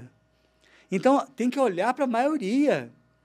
Aí quando um político começar a olhar para que você tenha é, as pessoas vão, vão me achar petista, né? vão me achar é, socialista aqui. Mas não é isso. É o que o Lucas falou. Se você trabalha, você tem direi, din dinheiro e você compra a coisa. Então tem que ter condições. Por exemplo, nós temos a maior carga tributária do mundo. Nós somos o país que paga mais impostos do mundo. Olha a altura que está o dólar. Então, assim, enquanto é, é, é, essas não são pequenezes, né? mas é, essas minúcias não acabarem, no lado lá do filme que você falou, do mecanismo, que é o sistema, vai sair um, entrar outro, vai sair um, entrar outro, né? um vai preso, o outro vai preso, e vai continuar do mesmo jeito. Porque o Biden saindo, porque o Biden, me desculpe os americanos, mas ele está gagá. Total, né? né? Eu vejo a Kamala Harris assumindo a presidência.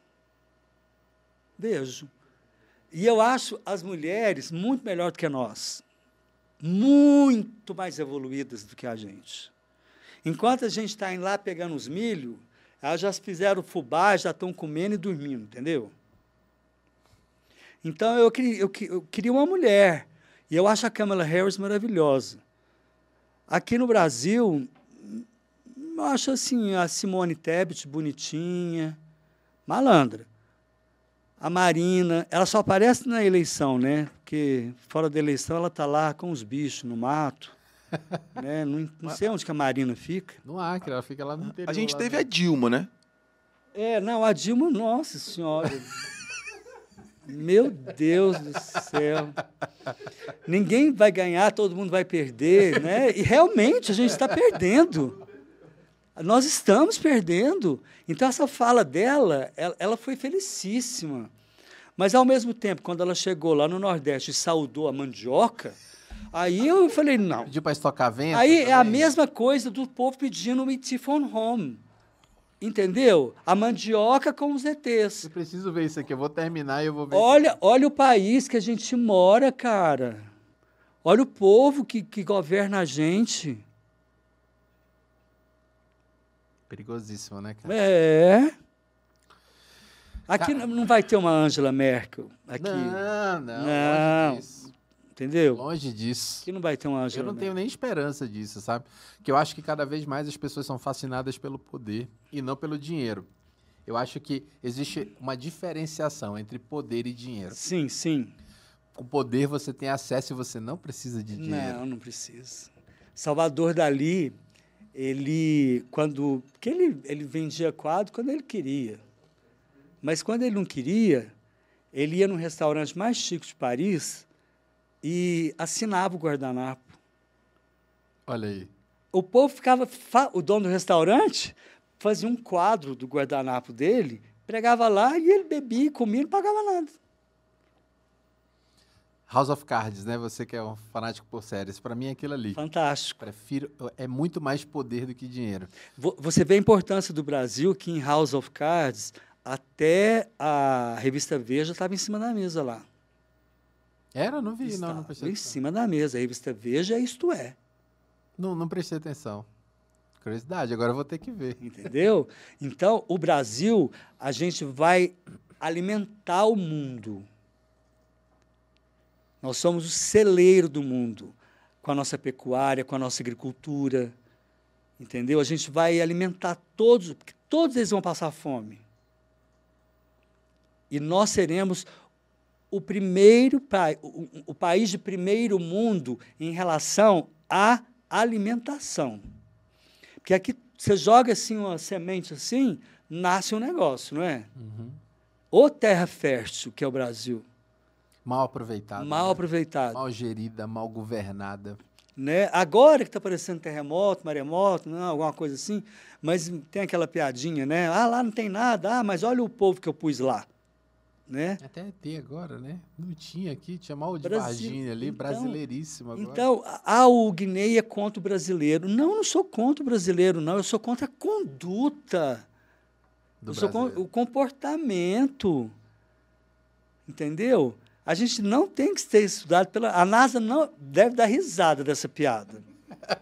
A NASA, quando chega essa piada. Agora a NASA vem, nós- agora a NASA é, vem. Nós vamos estudar o que desse povo Agora a aí, NASA gente? vem. Sabe? Como eu sei que esse programa aqui, muita gente vai elogiar e muita gente vai meter o pau em mim. Mas há 38 anos é assim. Só espero que não tenha ninguém na porta com a garrucha. Opa, não, mas ó, eu vou te falar. Você pode ficar tranquilo em relação a isso. ninguém sabe nem nosso endereço, né? Tio? Aqui ninguém sabe o endereço, a porta tá baixada. É por isso que eu não apareço, Rugner. Eu fico só aqui, ó, assim, compartilhando no Thiago. Ninguém me vê, sabe nem quem eu sou. Aqui você tá seguro, aqui a gente faz nossa própria segurança. Eu quero uma selfie com o Lucas. Viu? Nós vamos tirar Viu, aqui no Lucas? final. Eu quero uma selfie com você, que eu vou mostrar a sua cara. Não, pelo amor de Deus. Eu vou fazer igual o DJ Marshmello, meter um negócio. Eu tô procurando aqui a foto, ainda não achei do Qual pessoal quer? do ET. Do, do, tipo, Ah. Eu tô aqui. É, não, é, é vídeo. Ai, vídeo. Vou procurar, vou procurar, vou botar na. TV. Ele- ele- eles estão com os celulares na cabeça e, e com, a lu, com a lanterna do celular aceso e eles fazem assim, ó. Código Morse. O que que é? Ai, cara. Não, gente. Não, ó, é todo dia de manhã eu chego e a minha diarista que votou no Bolsonaro, ela sempre fala: "Não, você viu a notícia? Tipo assim, não, vai ser agora. Não, Lem- agora. Agora ele vai não, e essa notícia aí, não, não, agora vão. Não, ele não vai, ele não vai assumir, ele não vai assumir, não vai ser agora e nunca é. Eu não esqueço também da Dilma, quando ela falou que da mandioca, que ela saudava a mandioca, né? Mas em outra vez, porque as pérolas da Dilma tem até um livro. Mas por que que você dá? Ela era ela era muito, vamos, vamos botar assim, ela era muito inteligente, não conseguia comunicar, ou ela era realmente tinha dificuldade, vamos para não chamar ela de burra. ela tinha alguma dificuldade em expressar os seus pensamentos. Eita, até bati aqui. Nossa, foi tão fino. Eu vou te dizer uma- só mais uma frase da Dilma, aí o público decide o que, que ela é, tá? Ela falou: as mulheres sapiens. Vocês lembram disso? Olha, eu não posso continuar falando mal da Dilma, senão vai dizer que a gente também aqui já é machista, que não sei o quê. Não, mas, mas, mas não existe mulher sapiens, é homo sapiens. Então eu queria saber de onde que esse povo tira essas coisas, entendeu? Eu não, consigo entender. Vamos lá, 30% de vamos lá. 20%. É, chega de política, chega de política. Não, não, chega, mas só para só pra dar uma finalizada aqui, você acha que é a mesma, a mesma galera que fala mulheres sapiens é a galera que fala todes hoje? Ah, eu detesto isso, né? E que coloca X. Todix, É, amigues, é, é, eu detesto isso, acho isso ridículo. uma Não, aberração à, à língua, é uma aberração. ao professor Pasquale e ao Aurélio. Não, ele, o Aurélio está rodando no túmulo, né? E o, o Pasquale está vivo, né? Tá vivo? Está com né? pro- gastrite, está com problema, pode ter certeza. Então, assim, a, a- a língua portuguesa é uma língua viva. E uma das poucas línguas vivas do mundo. O inglês é a língua mais fácil do mundo. Verbo to be, o pa- é, o pe- Peste. é, é, acabou. Então, sabe, qualquer um fala inglês, né? Agora, o negócio é falar inglês sem sotaque. Esse é que é o importante, né? Porque a you'd like to talk to you, isso aí para mim, like não, to i- talk isso to aí é you. tupi-guarani, eh, você entendeu? É indiano, né? É, indiano falando, é Catar falando. Você já viu eles falando lá do Catar, em inglês? É uma coisa que você falou assim. Não, eu tenho diploma catar. de Oxford e de Cambridge. Aí, ó. Gente, eu sou pessoa respeitada. Não, eu não tenho medo de falar porque eu tenho um fundamento. É só isso. Mas me- me- medo de ser morto, é lógico que eu tenho, né? Mas eu não tenho, ao mesmo tempo, porque eu tenho uma fé tão grande, porque eu lido com a verdade. Nossa, ele achou. Você achou? Achou? É essa aí. É essa aí. Nossa, Aqui o celular. não acredito. Não. Ele tá fazendo sinal pra chegar. A gente tava querendo sair dessa conversa por ele. Aí. Olha, olha. Ai, meu Deus. É o código morse dos ETs. É, é que a gente não estudou o suficiente para E entender. sabe o que, que é? É- Eu acho que esse é o mesmo efeito que é o efeito social que a gente estuda no que, que, tem os efeitos que acontecem nas igrejas, que acontecem nos estádios, né? Que é quando a massa começa a fazer, todo mundo está fazendo e a galera vai se emburrecendo e vai fazendo do mesmo jeito, né? Eu acho que é o, é o que está acontecendo lá. Eu via que o pessoal comemorar, ah, não, chegou aquela fake news, não, o Xandão foi preso, e todo mundo ah, gritando, se jogando no chão. Então, mas é o mesmo efeito, né? Quando você está no estádio de futebol, um começa a gritar, todo mundo começa e começa a gritar. É, Lucas, eu queria que você depois pesquisasse sobre um cientista político jovem, paulistano, chama Urian. Ele, ele explica esse fanatismo. É, é, é uma coisa muito inteligente, muito legal. Assim como o Ricardo Morim, também é um cara inteligentíssimo. É, né? é, bem parecido, né? O estilo de vocês de revista eletrônica que sim, vocês fazendo no Instagram, sim, né? Sim, eu, não, eu adoro o Ricardo Morim. Mas esse Urian, que ele apareceu agora, e ele ele está passeando, porque ele não tem exclusividade, então ele vai na Globo News, ele uhum. vai na CNN, ele vai em todos os lugares. E ele explicou sobre essa questão é, Efeito catarse, o Luiz Corpola falou aqui. Esse efeito catarse, né, que a gente está conversando. O Urian, ele explicou é, que, que eu posso vir com todas as provas para você aqui, que não vai adiantar. Você já está blindado, uhum. entendeu? Eu, eu não sou cientista político. Você já está emburrecido, né? É, mas ele, ele, ele fala com todas as letras. Uhum. É só jogar Urian, né, uhum. cientista político, e ele vai dar essa explicação muito interessante. Legal. Bacana. Você cometeu algum, algum erro na, na distribuição da, da sua revista eletrônica? Sei que você colocava coisas políticas, colocava coisas de moda, né? Você coloca notícias ali. Teve alguma falha nesse processo aí que caiu como fake news? Você teve que desfazer ou não? Ou você pesquisava sempre ah, antes de, de Ah, não. Isso acontece porque nós somos bombardeados por uma, um volume de informações muito grande. Uhum. E aí, no calor é, da emoção, você acaba colocando uma fake news. Uhum. Né? E aí, quando alguém vai e me prova que é fake news, eu vou lá e deleto. Uhum. Entendeu? Porque eu tive o erro de não pesquisar. Eu fui no calor da uhum. coisa e fui escrever. Mas eu, eu não acho errado é, a gente voltar atrás. Eu acho mudar de opinião a coisa mais inteligente do mundo. Eu, eu tenho um. É, teve um cineasta que chama Carlos II. Ele me pesquisou ah, quando eu tinha uns 40 anos. Ele me pesquisou sem eu, sem eu saber. É, e, e, me achou extremamente interessante para um, um curta. E aí, depois que ele, ele montou toda a sinopse dele, e fez o meu dossiê, não, não, tudo direitinho lá. Será que eu vou ter um dossiê um dia? Eu, eu, eu queria ter um dossiê. É muito chique falar, não, eu, um dossiê sobre... Eu tô preparando já. Massa, né? Eu tô, tô, preparando já, dos últimos 15 anos que a gente convive junto. Você não, tá cês, enrolado. Vocês não vão acreditar no que eu vou falar agora. É, vamos lá. Me dá a dica aí, como é, é que funciona. Aí ele apareceu para mim e nós já estávamos na era da internet. Ele mandou um e-mail Falou, olha, eu sou o Carlos II, meu xará seu, né? E, interessante do, do, segundo, né? Uhum. E do bisneto. Então, isso ficou interessante. Empatia. Eu, eu empatia. dei uma atenção maior, digamos assim, né? E ele se mostrou muito sério, mostrou prêmios é, no, no, Peru, em Lima, é, em outros lugares, é, o Festival de Cinema de Tiradentes e vários outros, né? Aí eu falei, nossa, o cara, né, show. Aí ele falou, eu queria fazer um curta com você, você é um cara que tem uma história enorme, que não dá para não contar. E eu me apaixonei na sua história, eu queria saber se você me permite. Eu falei, nossa, você vai fazer um filme?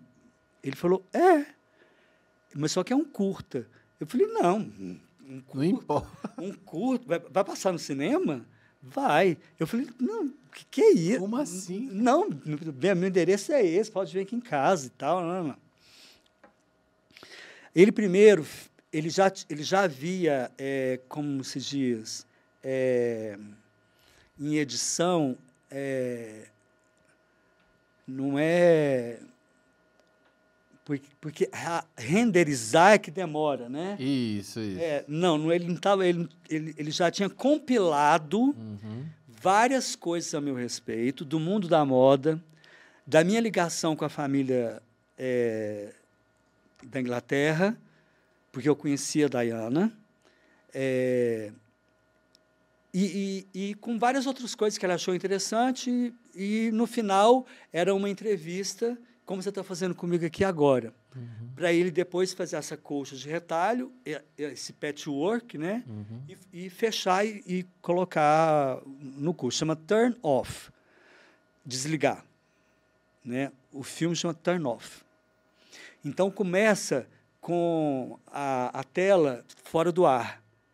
A, aí os pontinhos vão melhorando, a imagem vai ficando melhor, o bombril colocou lá na, na antena, sabe? Aí, pá, aparece a minha cara, que nem se eu tivesse sido preso, com aquela luz assim, uhum. numa cadeira.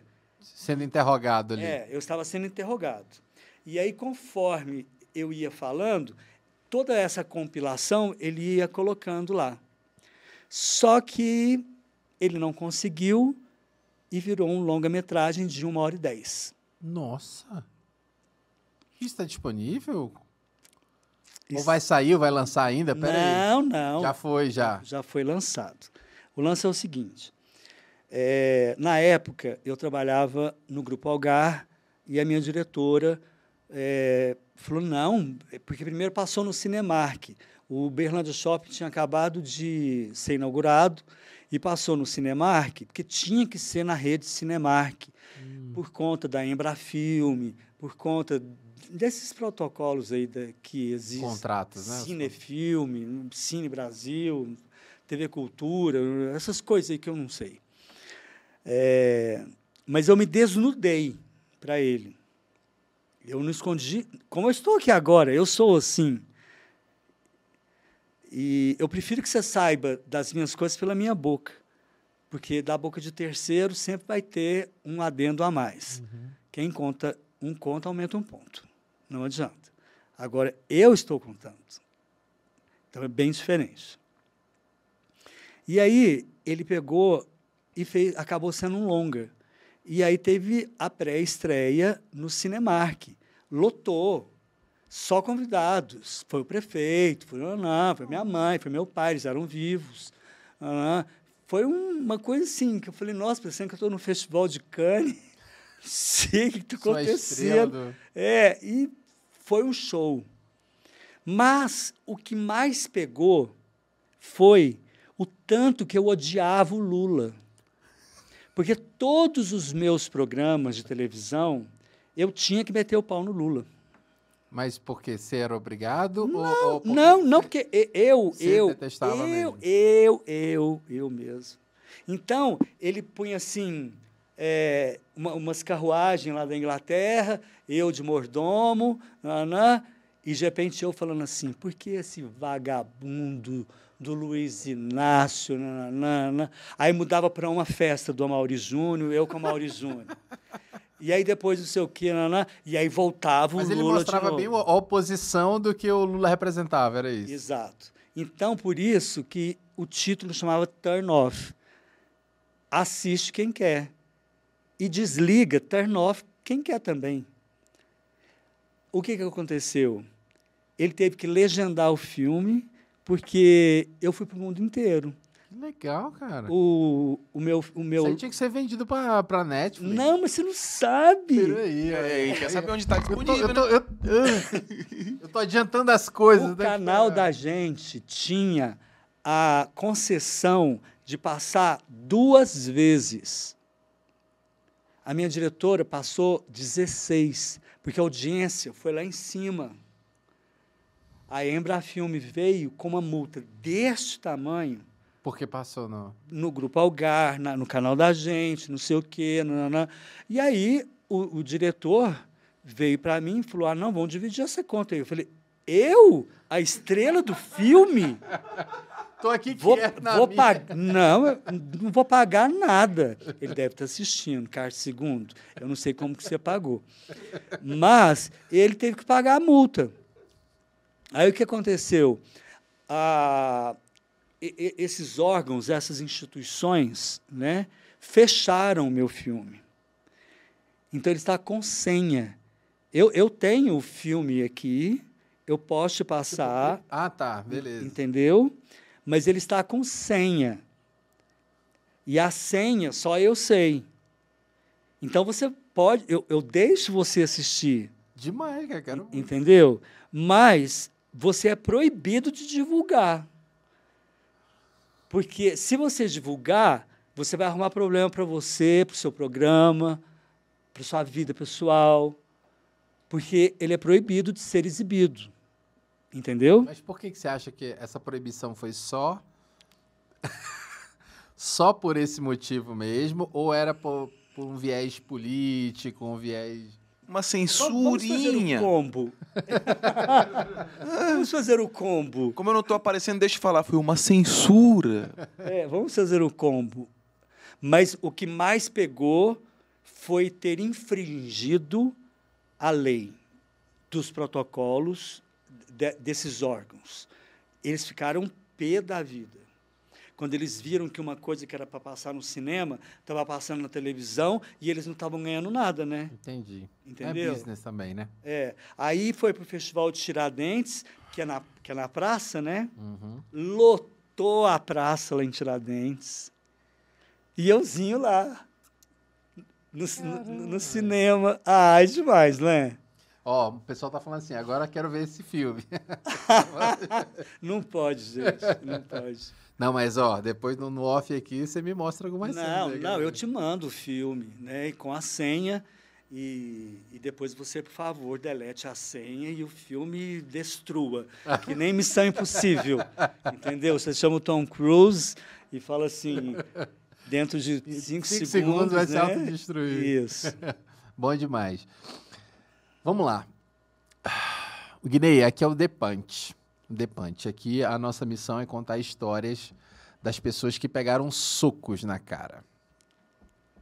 Eu quero saber qual foi o maior soco, literal ou não literal, que você já pegou na sua vida.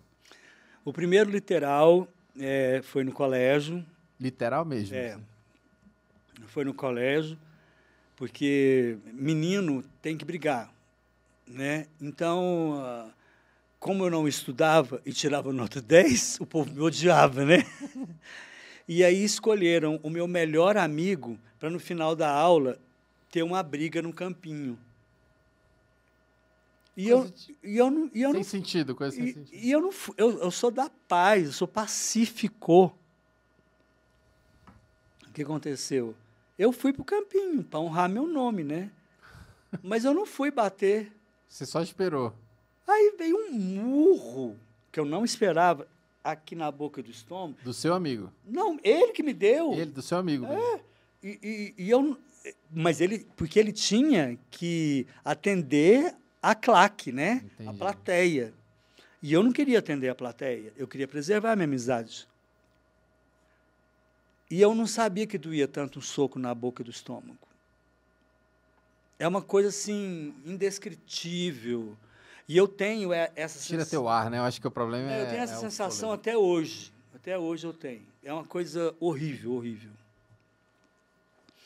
E a, o punch é, metafórico, ele é de conhecimento da opinião pública, mas que eu vou reviver aqui agora. É, eu, eu desci a rampa do Planalto com o Fernando Collor de Mello, né? um cara bonito, 40 anos, inteligente, falava oito línguas. Falava não, fala, né? É, mas sem vergonha. Mas a indústria automobilística eu amo, porque é mérito dele. E um cara fino, da alta sociedade, era trabalhar, é, foi casado com a, uma família carioca e, e, se separou e tem filhos com a é muita coisa, então foge, né? Mas ele é de família tradicional, de Maceió, Alagoas, né? E que o povo lá de cima, você sabe, que usa terno de linho e tudo berrado, né? Então, eu já fui em várias é, transmissões de cargo. É, a, a, governadora do Rio Grande do Norte, ela me convidou na época para estar presente. Então parecia que eu estava vivendo um, um livro do Jorge Amado, sabe? Uhum. Aquele mundo de homem de terno branco de linho, com um chapéu de palha, e aquele segurança olhando assim, e aquele teatro maravilhoso. Eu falava, gente, esse Brasil é lindo, né? E como eu já havia lido muito Jorge Amado, né, eu me transportei para aquele mundo, né? Então, eu, eu, eu acabei começando a, a gostar de, de política e, e, e, da, e, das ações também, porque todos nós somos seres políticos. Né? A pessoa fala assim, ah, eu, eu não gosto de política. Mentira. Não é que você não gosta, você não quer conversar sobre política. Mas nós nascemos seres políticos. Como fala assim, ah, eu não, eu não gosto de velório, eu não vou. Ué, ninguém gosta de velório, gente, mas seu amigo morreu, você não vai lá? Tem gente que fala isso, né? Ah, não gosto de enterro. Ninguém gosta de enterro. Né? Mas então são coisas assim óbvias que a gente tem que colocar na vida da gente como obrigação, né? E aí que aconteceu? Eu, eu sa saí do lado de Brasília muito emocionado, porque foi a primeira vez que eu fui patriota porque de bater a mão no peito e falar do Brasil. Amanhã eu serei também no jogo do Brasil. é, porque a gente fala, ah, não, não vou torcer pelo Brasil. Na hora que começa o jogo, você está lá é, tá subindo tá, no sofá. Você está torcendo, está então, gritando com Tite. É, mas eu digo patriota nesse sentido, assim, de estar no Palácio da Alvorada, ao lado do Fernando Collor de Mello, ser um dos 100 mais influentes jornalistas do Brasil, e aí vem a Orquestra da Maria e toca um hino nacional. Eu caí no choro, né? Eu imagino. Eu falei, o que Deus me deu de presente, que coisa maravilhosa. Aí, a, a minha. É, a minha pessoa. Não, o Guenei Bisneto estava muito famoso. E eu estava. O Carlos estava muito cansado dele. E eu quis matar o Guenei Bisneto. Aí eu virei para meu pai e para minha mãe e falei: eu vou mudar para a Inglaterra. Porque eu já conheci a Inglaterra e, e é uma das minhas paixões. É, berço da civilização, anglo-saxões, os vikings, não, todas essas histórias aí eu sou fascinado. Mas eu jamais podia imaginar que eu fosse ser mordomo da família real. Né? E, e aí eu mudei para Londres e fiquei três anos lá achando que o Berlândia ia me esquecer. Quando eu fiz tudo que eu quis fazer como mordomo é, lá na Inglaterra, porque eu não ia subir de cargo. Você quis matar, desculpa te interromper, mas você quis matar o, o orgulho do, do, não, do, do não, Carlos? Não, é? não, não, não, nada de orgulho. Eu queria. É, eu estava cansado de não ter privacidade. Eu era jovem. Entendi. Hoje, velho, eu não A crise da fama mesmo ali, é, né? Eu não estou nem aí, entendeu? Hoje eu entro e saio onde eu quiser e, e não me importo do povo me apontar e de pedir autógrafo. Eu até peço, né? Eu acabei de pedir aqui que eu quero que me abordem, porque hoje eu entendo isso, o que, que eu construí. Mas naquela época eu estava cansado. O Carlos queria sair transando com todo mundo aí.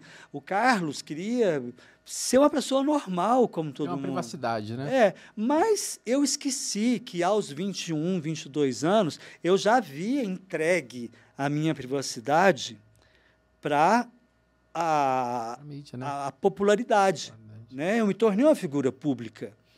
E quando você se torna uma figura pública, você nunca mais terá sua privacidade de volta.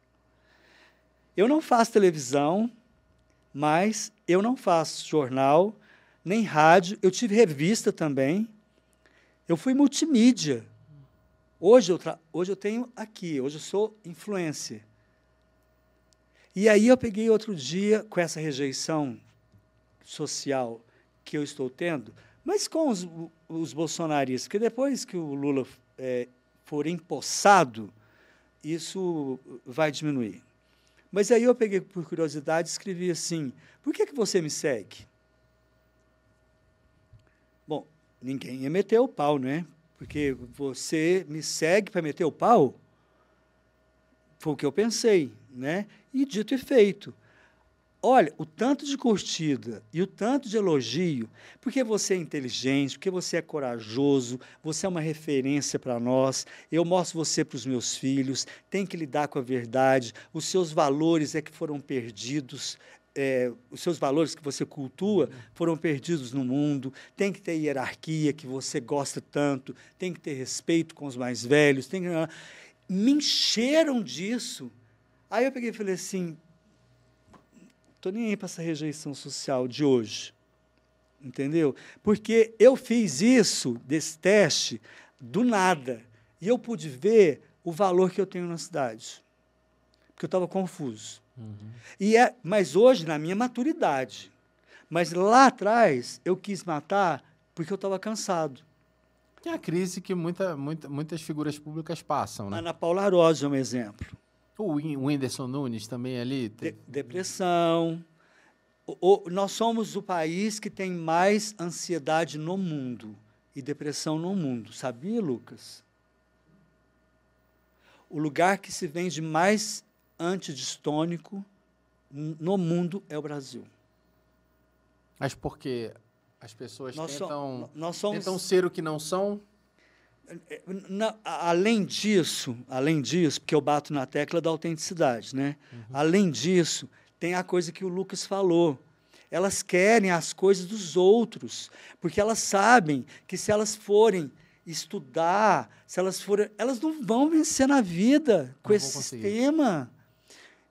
Tem uma história verídica na época do Carandiru que foram na FEBEM e aí entrevistaram uns garotos lá e eles não têm referência do programa da Xuxa, do Monteiro Lobato, de qualquer outra pessoa, de, de coisas infantis. Qual o seu desejo? O que, que você quer, meu filho, quando crescer? Estava no pavilhão 12, faz conta. E tinha o, o pavilhão 48 lá, que era dos grandes assaltantes, dos grandes traficantes. Aí ele virou e falou: Meu sonho é voltar aqui, naquele pavilhão lá. A repórter acabou a entrevista. Ela ficou chocada, impactada. Porque a vida é cruel. O mundo é cruel. A gente precisa ser muito forte para viver. Gente fraca não sobrevive. Isso é fato. É a lei da selva. A gente vive numa selva de pedra. Não tem como mudar isso. Você querer me mostrar outra coisa. Não é mentira. É muito difícil viver. Até porque, é, biblicamente falando, Deus disse que nunca seria fácil viver. Ele, ele, ele tentou de várias maneiras, até mandar o filho dele. E mataram o filho dele. Você imagina a tristeza que esse cara não está. Tal a minha intimidade com Deus, eu chamei ele de cara.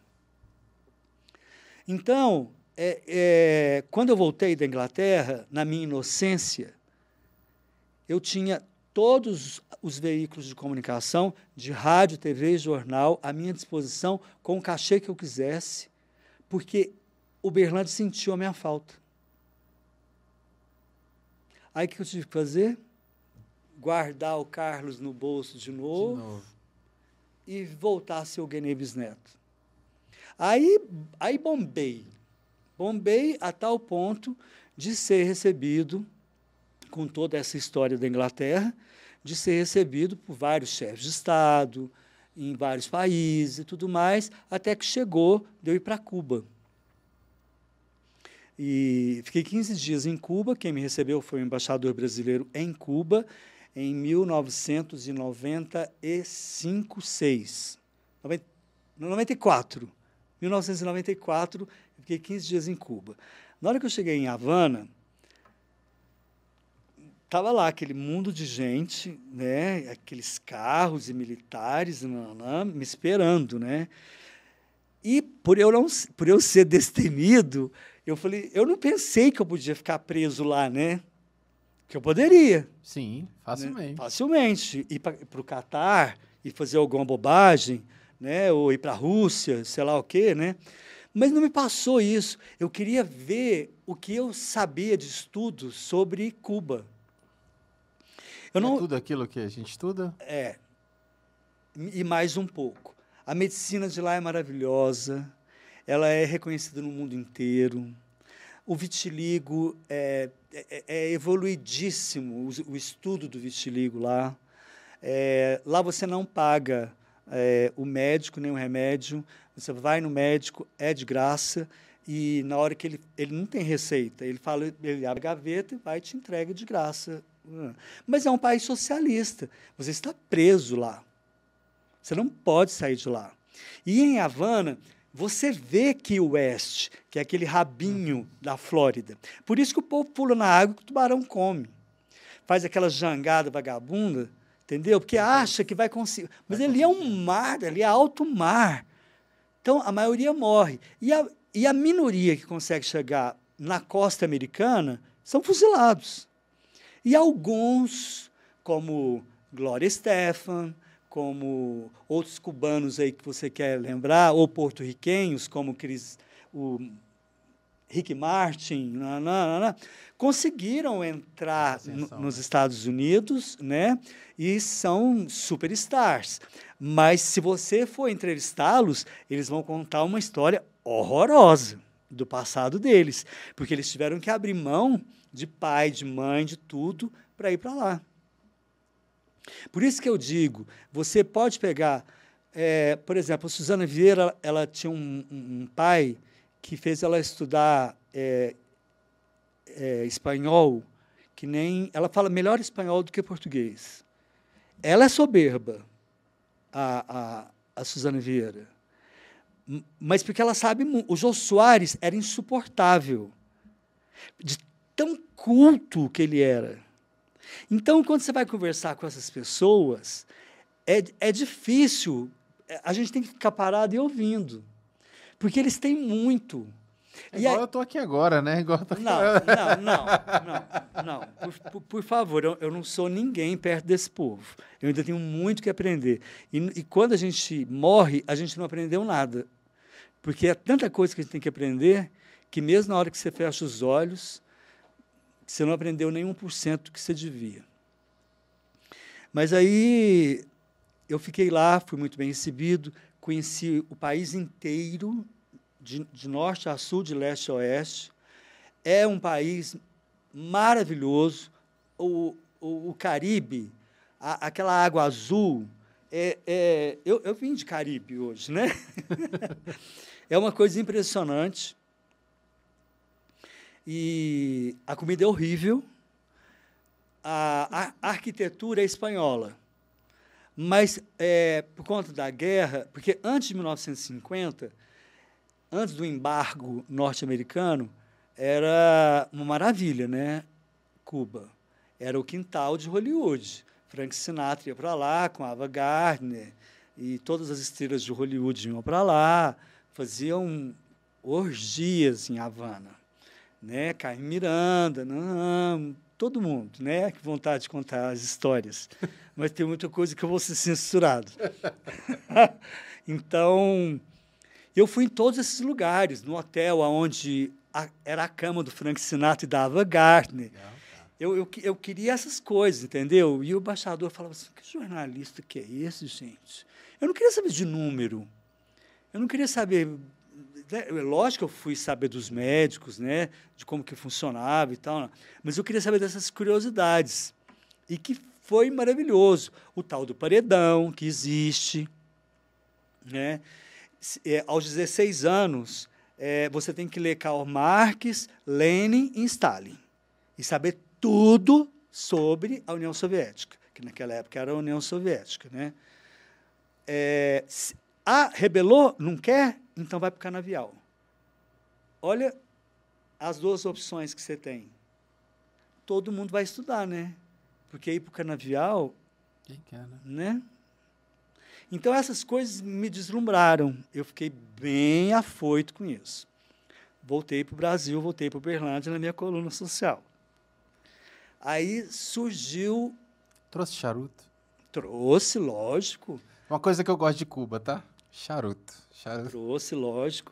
E rum também, né? É, tem um bar lá que chama El Bodeguita del Medio, onde o Ernest Hemingway é, se refugiou. E tem um piano de cauda lá preto, onde tem um chapéu dele, onde ele tocava piano, onde ele ia beber os morritos dele. Legal. Muito legal. Então, assim, é, é um país é, muito interessante, porque as construções que eu me interrompi, é, é, estragou, destruiu, deixa. Eles não reconstruem. Então parece assim. Não restauram. Não, parece que você Uma tá, viagem no tempo, assim. Não, parece. Exatamente. Os carros são Lada, andando na rua. Porque é um país soviético. Então, as crianças que te param na rua, elas não querem dinheiro. Elas pedem, me dá um chiclete. Que lá não tem Coca-Cola, lá não tem calça jeans. Na época, quando Fidel Castro era jovem, que é um país tropical, quente, né? As pessoas mais abastadas falavam: "Ah, vamos comprar chuveiro elétrico, né? Tem nos Estados Unidos e tal". Ele falou: "Não, aqui um lugar muito quente, pode tomar água, banho de água fria mesmo". Então assim, são são contrastes que que me agradam. Eu adoro ver isso. Sabe? E Deixa eu tirar uma uma dúvida falando de Cuba, né? Eu ouvi uma história uma vez e queria confirmar com quem esteve lá, né? O pessoal fala assim: ah, quando Fidel, Ca... Eh, Fidel Castro era muito bom com as palavras, ele ficava na praça falando e todo mundo ficava sentado ouvindo e achava bonito. Mas um colega que foi lá falou o seguinte: não era bem assim, não. Quando ele começava a falar, todo mundo sentava na praça e o exército cercava a praça. Você Isso. tinha coragem de levantar e sair, ninguém tinha. Então, assim. Essa é, é, a verdade. É o que a mídia coloca e o que é a realidade. Como é que, não, como é que é, funciona? Assim? Não, você de novo, o Lucas foi feliz, hein? Tô, tô sendo é, clássico é hoje. Aqui. Por isso que ele, é, é o, o, meu sombra aqui, o corroxo aqui. Pra... É, o Fidel Castro, assim como o Antônio Carlos de Magalhães, da Bahia, é, são temidos. Eles não são amados. E aquele, antes temido do que amado. Né? Entendeu? Então, os discursos do Fidel Castro Dis, falou discurso já é um saco, né? Não é? Agora, o discurso de seis horas, ele ficava seis horas no microfone, o Fidel Castro, e ninguém podia sair da praça. Por isso que o exército ficava em volta. Tem, né, que ouvir, ele é patrão. Então, é, é, é, são coisas assim horríveis, mas fascinantes. Não são? São, são, inter... são curiosidades Isso, interessantes. É, é, que eu é. acho certo, acho não, ridículo. Não, não, não. São não, curiosidades. Não, são, não, são, não. não são fa... fatos muito, muito bacanas de serem conhecidos. Não, não estou falando de certo nem de errado. Estou falando da história. A história é magnífica. Né? Eu amo história, geografia. Eu acho um barato. Os, os, os costumes, né? É tudo muito legal. Enfim. Aí voltei para Uberlândia. Né? E aí surgiu o MST, e eles começaram a invadir as fazendas, terras, é, e, não, e não roubavam, eles matavam os porcos, eles estupravam o caseiro, alguma coisa nesse sentido assim, uhum. sabe? Até que chegou nos meus amigos e na minha família. Aí o bobão aqui foi e escreveu: eu tinha acabado de chegar de Cuba, né? Aqui no Brasil tinha que ter paredão. Caramba, velho. Você escreveu isso numa coluna social, peraí. Pra quê? Pra colocar... Que coluna social era essa? Pra colocar o MST lá e matar todo dele, mundo. No lugar deles. E aí, eu ainda era modelo. Aí fui desfilar no Rio de Janeiro. Aí eu tô lá no Hotel Glória, na piscina, né? Curtindo a piscina. Champanhe. Ainda. É, champanhe, né, né? Aí sabe aquelas coisas de box? Que é, vem aquelas mulheres gostosonas, assim, com o número do quarto? No hotel, né? Uhum. Porque lá no box é o, o round, é o round, né?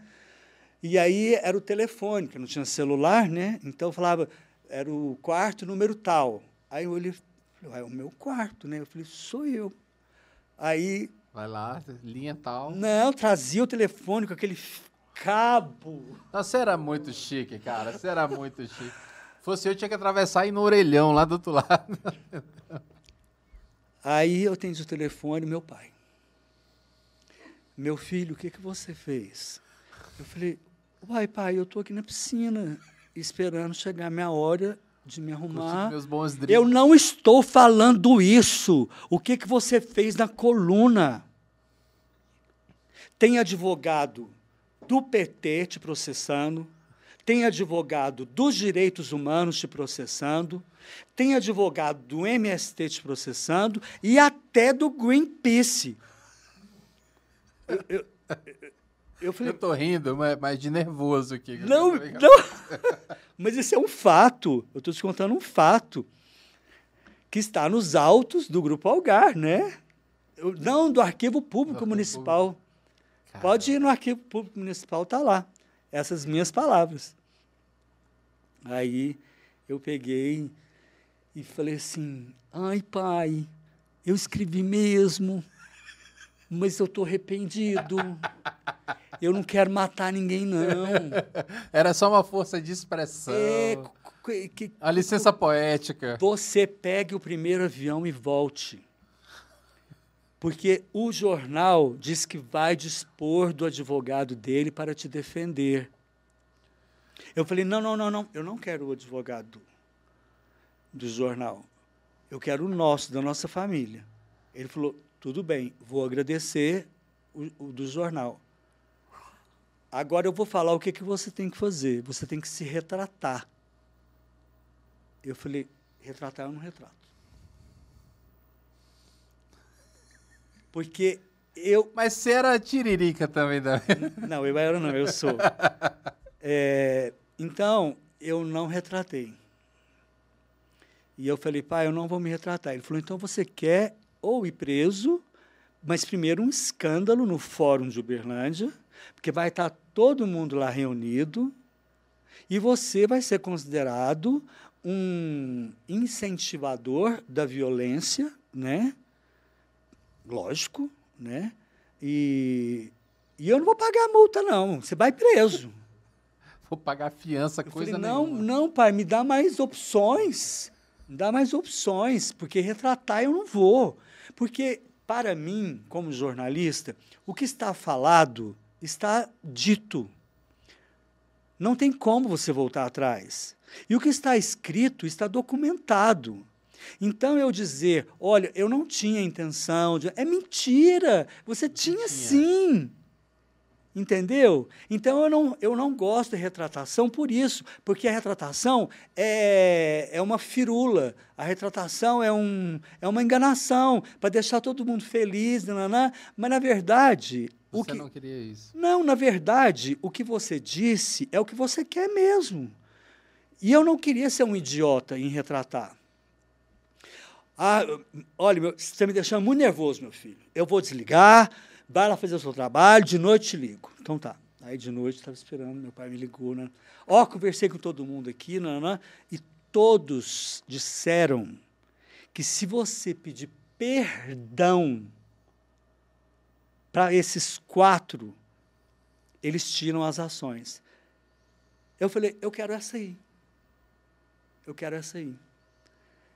Ele, eu, falei, eu falei, tem que ser pessoalmente? Ele falou, não, cada um vai te ligar, cada advogado de um deles vai te ligar, eles vão gravar e você vai dizer que você se arrepende, que você está é, pedindo perdão, que você não quer matar ninguém, que não...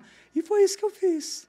Pedi perdão, eles tiraram as ações. Mas não publicaram esse perdão, assim? Era, era só, não, era só uma questão não, de ego a, ali. A publicação era retratação. Entendi. Eu não queria retratação. Não, eu tô falando assim, mas essa gravação que eles fizeram aí... não, ficou com eles. Ficou com eles. Ficou com eles. Era só para alimentar o ego ali, dizendo assim, não, consegui humilhar o Guinei ali.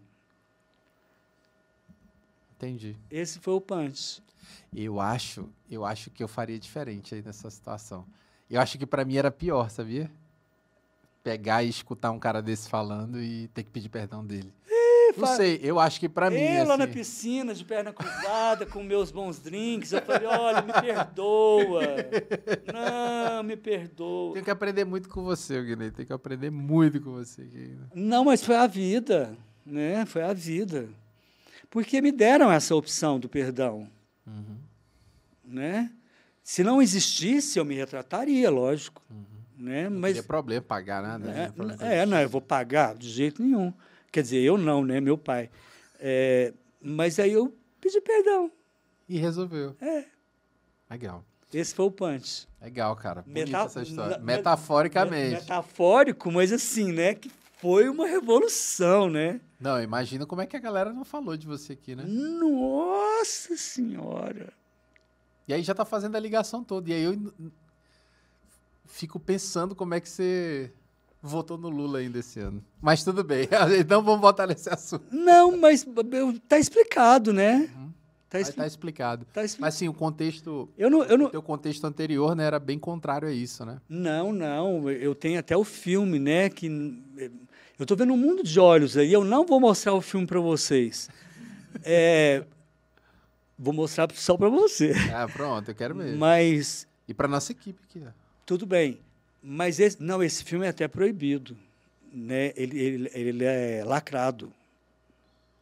Tem que tirar o lacre dele. Esses que a gente gosta, e quando é proibido que a gente quer assistir. Eu sei, eu sei disso.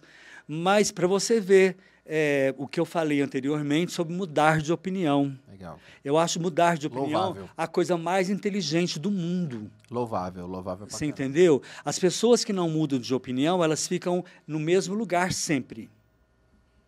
Você tem que ser flexível, maleável, e eu quero Adaptável, né? é, adaptar. Eu sou peixes. Eu sou um ser extremamente adaptável. Legal. Do jeito que eu durmo lá no castelo de Windsor, eu durmo na favela. Legal. Você é o embaixador de Uberlândia, né? Eu acho assim, quando a gente olha para Uberlândia, você está sempre na, nas altas posições, na socialite uberlandense. Eu recebi um, um- O título, um né? título né, agora de a maior honraria da cidade, que é a comenda Uhum. a Augusto César. Eu sou o comendador de Que Uberlândia. isso, cara. Mas é a minha segunda. É assim. É, a primeira eu ganhei em Brasília, que é a comenda Dom João VI de expressão da imprensa. Que quem trouxe a imprensa para o Brasil foi Dom João VI. Uhum. E antes do Fernando Collor de Mello, eu, eu fui em Brasília para ganhar pela vera- veracidade do meu trabalho no jornal, pela como eu atingia as pessoas. E aí eu tenho a comenda eh, do Dom João VI, eh, da família Orleans e Bragança, né? que quem me entregou foi um- o príncipe Dom João, e Dom Joãozinho, né, que me entregou. Tem foto, tem tudo, né?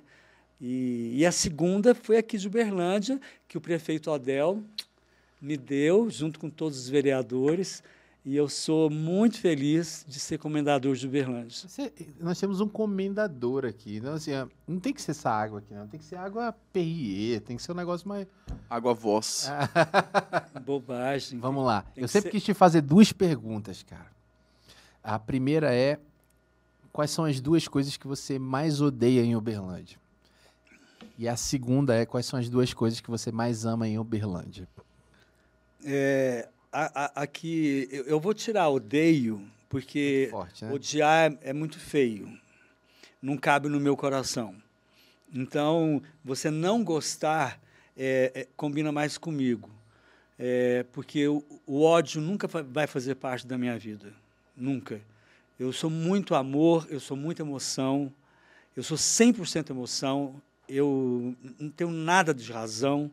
Eu não, eu não sou um ser racional, eu sou um ser emotivo. Então, as coisas que me desagradam é, aqui em Uberlândia, como eu havia dito fora do ar, e até escrevi no Facebook, é, é que a cidade é maravilhosa. A infraestrutura, o saneamento básico, a faculdade. não- É uma cidade, uma cidade, assim, fora de série. Mas o povo não condiz a esse habitat. Sorry. E as coisas que você mais ama?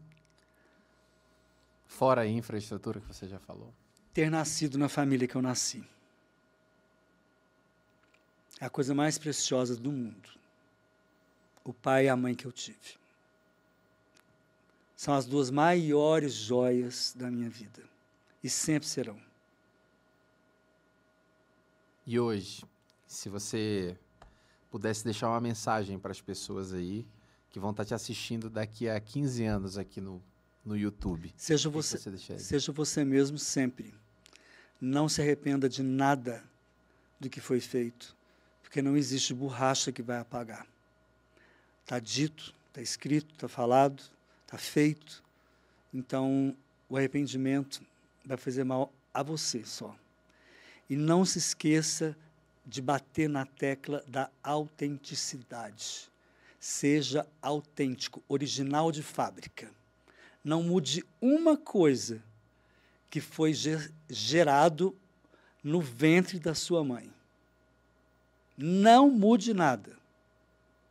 Se você mudar, você vai querer ser alguém que não é você. Você não vai ser alguém, você não vai ser você, você vai ser quem? Você vai ser ninguém. Então seja você. Legal, cara. Mensagem bonita. Tô levando para. Foi uma aula isso aqui para mim. De verdade. Nós estamos indo para o final e eu sempre faço uma pergunta aqui. Deixa eu só colocar meu óculos, porque pare... meu celular não parou, deve ter pergunta. Posso olhar? Pode, na hora, não, na hora. Pode colocar. Se tiver pergunta do pessoal. O pessoal faz pergunta direta para ele. Isso é que é bacana. O pessoal já vai fazendo pergunta direta Nossa, tem 26.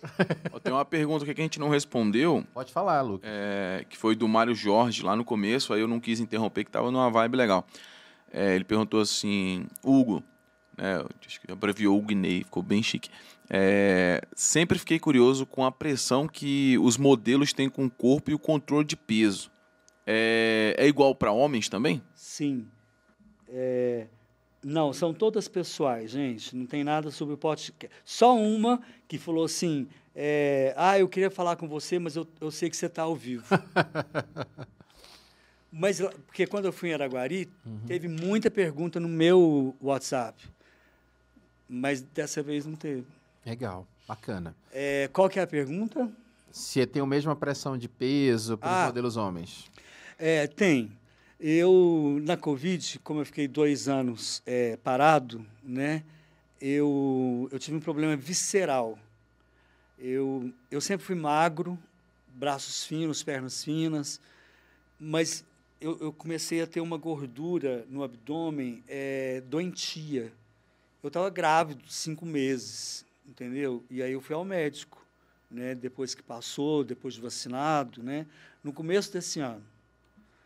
É, porque eu nunca me preocupei com isso no passado, como ele está perguntando, uhum. porque eu, eu, eu sempre fui slim. Uhum. É, eu, eu, a anatomia era boa, o e, era bom. Isso. É, não, mais uma vez eu vou elogiar o meu pai e minha mãe, dizer que são minhas pedras preciosas, porque é o DNA, né? A minha genética é, é boa pra caramba, né? E então, existe sim essa preocupação, né? porque você vai colocar um blazer, ele tem que fechar. Né? Você vai num casamento, você tem que estar bem vestido. As mulheres todas estão bem vestidas e os homens no casamento começam a tirar gravata, começam a tirar. Não, eu do jeito que eu cheguei, eu vou sair. Entendeu? Então, eu acho que essas coisas fazem parte, porque o mundo trata melhor quem se veste bem. A gente não tem é, a segunda chance na primeira impressão. Essa é forte. A primeira impressão é que fica. E você não tem uma segunda oportunidade. Então faz todo sentido se vestir sempre bem. Sim, barbeado, penteado, a, a, pele não oleosa, não, não, uma série de coisas, porque isso vai atrair coisas boas. E, e, isso é óbvio, né? Ninguém quer chegar perto de alguém que está mal cheiroso e por aí afora. Né? Mas aí o que aconteceu? Eu estava com uma gordura visceral no pâncreas, no fígado, em todos os lugares. É, e que eu tive que entrar num tratamento rígido, que eu tinha que perder 12 quilos em seis meses. Mas eu sou tão disciplinado, 10 quilos em dois meses. Ah, em 10 quilos em seis meses. Eu perdi 12 quilos em dois meses e meio. Porque eu, ti, eu tirei o óleo, e como só azeite, é, tirei a farinha branca, eu só como integral, e o álcool, eu só tomo gin tônica, porque o gin é zero e a tônica é zero. Porque eu não como açúcar. O açúcar é o maior vilão para a nossa saúde. Tá vendo? Mais uma vez, a gente se serviram aqui, ó. Chocolate e, e, e, e docinho para um cara que é. Não, pro, pro, pro estudem, estudem, pro, por favor, pro, pro médico frustrado, né? Porque eu sou hipertenso. Então eu sei dos malefícios do sal. Mas o sal fica lá atrás, perto do açúcar. Entendi. O açúcar, para, o me, para a medicina, é um crack. Então, tirem o açúcar da vida de vocês. Por favor. Tira agora aqui da minha frente. Tirem o açúcar. E só eu tava. Toma... Ele não encostou. Não, você botar. O Neto não encostou. Você, você botar açúcar no café, você está tirando aquela nobreza do, ca, do café. O café que cresceu, que plantaram ali, o gosto do café. Aí você vai jogar açúcar nele. Acabou o café. Acabou te fazer uma pergunta aqui antes da gente acabar para tu me responder. Senão a gente vai amanhecer, né? Não, a gente vai amanhecer aqui. Não, tá sendo uma aula aqui. Eu sei como é que é. Sua agenda é super concorrida. Te agradecer mais uma vez, cara, a tua participação. Que aqui. isso. De verdade. De Obrigado. Verdade. É muito bom, cara. É muito bom bater esse papo. É muito bom saber que você é uma pessoa fácil de ser acessada, né? Então, assim. Sou. Não, não é ah, é... muito bom isso. As pessoas me acham inacessível porque elas me colocaram como muito elegante, como muito fino, requintado, então eu sou difícil de acesso. Não é justamente o oposto. O contrário, né? E as pessoas que a gente está trazendo aqui, por exemplo, já teve várias pessoas, cantores sertanejos, que são muito fáceis de ser acessadas, né? é. né? E as pessoas criam esse pedestal criam, mesmo, né? Cara? Criam, criam. Criam esse pedestal aí. Olha só, no, no, no off aqui, você vai me falar quem é aquele diretor aí. Quem é esses diretores aí do teste do sofá? Eu quero saber. Não, eu te falo um que já morreu. Ah, já morreu, então pode falar. Erivelto Martins. Foi mesmo? É. Me cantou na lata. Caramba, velho. Eu só fiz assim. E tem uma galera que espera, né? espera um cara desse. Não, que... e na mesma. Exatamente. E na mesma hora ele já pegou o telefone, né? E já, ó, pode barrar ele da novela tal, não sei o quê. Mas os que estão vivos eu não falo, não. que o processo chega, né? Senhoras e senhores, o Guinei Bisneto. Cadê minha, equipe? Tem que bater bola. Cara, muito bom ter você aqui, obrigado, de verdade. Muito obrigado. Aqui é o soquinho do Depante, ó. O soquinho ah, do Depante. Que legal. É o soquinho do Depante. Muito obrigado. Presente aí, uma caneca para você Adorei. lembrar da gente. Tomar, tomar, seu café sem açúcar, viu? Adorei. Lembrar da gente aqui. Adorei. E deixar, cara, à disposição os estúdios Depante, a nossa equipe, sempre que você tiver alguma novidade. Não, cara, eu um me coloco à disposição o que eu já falei sobre a Collab. Então vamos fazer, cara, é? na hora, na hora. Já que você tem tudo pronto, tem, tá tudo pronto aqui só pra gente cair pra dentro. Então é só me chamar que eu venho. É, a, a, a, gente tem que estabelecer uma comenda do Depante. E trago também patrocínio, viu? Oh, não, não, não, não. Comendador, não. Inventa aí, a gente traga. A, gente vai... a, a, nossa financeira ali adora, viu? Quando eu falei A mulher, né? Eu não falei? Você tem. Que, cê... Olha, gente, vocês têm que mandar no. Vocês não mandam no mundo porque vocês não querem. É, é, o que eu falo pra todas. Eu falo pra todas. Não manda porque não quer. É, não manda porque não quer. Maísa aqui ela é contadora financeira das empresas, da pessoa física de tudo, né? sabe, sabe mais que minha mulher, acho. Mas assim, ó, tenho que aprender, cara, que é, esse homem atrai marcas e grandes marcas aqui. E aí quero saber se eu passei no teste também, como teu entrevistador aqui. Que é isso? não, não foi uma entrevista, foi um bate-papo, né?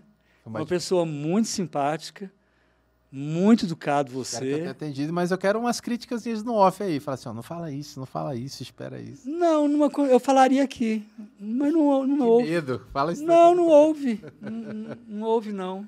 Bom demais, cara. Eu, eu, eu sou o que eu sou ao vivo e eu sou o que eu sou em off. Legal.